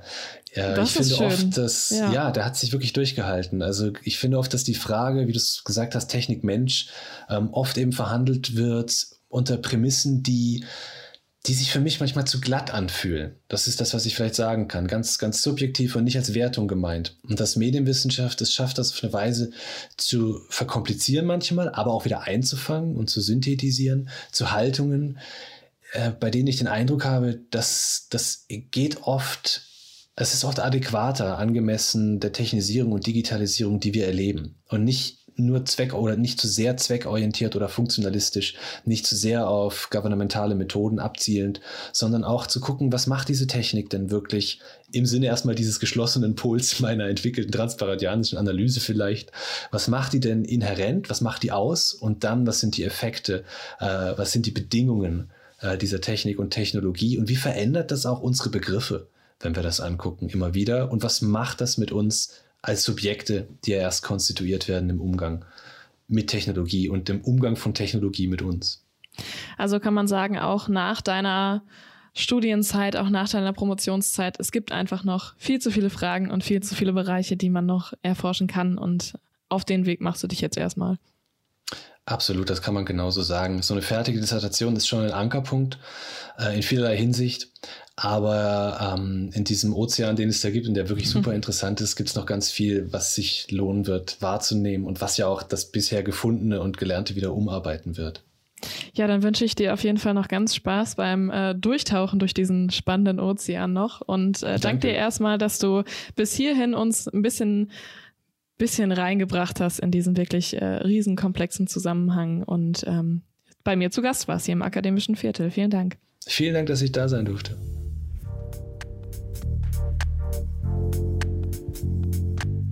Und das war sie, unsere 17. Runde durch das akademische Viertel. Für alle, die bis hier beim ganzen Gespräch zugehört haben, ein Fleißsternchen für euch. Ich freue mich wirklich riesig über euer Interesse an dem Thema und Thomas Forschung und ich würde mich ebenfalls freuen, wenn ihr mich bei der 18. Runde wieder begleiten würdet. Auch diese Runde wird mit mehreren Disziplinen zu tun haben. Es geht nämlich um Recht und Literatur. Passt nicht zusammen? Und wie? Gesine Heger nimmt uns mit in ihren Sonderforschungsbereich an der Universität Münster und ich freue mich schon sehr auf das Gespräch. Bis dahin könnt ihr uns gerne ein Abo dalassen und uns euer Feedback über dav.seitenwälzer.de schreiben. Und ja, wenn ihr schon mal dabei seid, könnt ihr auf unserer Seite auch direkt bei den anderen Seitenwälzer-Formaten vorbeischauen. Die Ecke, die habe ich euch ja an dieser Stelle schon ausgiebig empfohlen. Ecke Hansaring mit Michi und Moritz.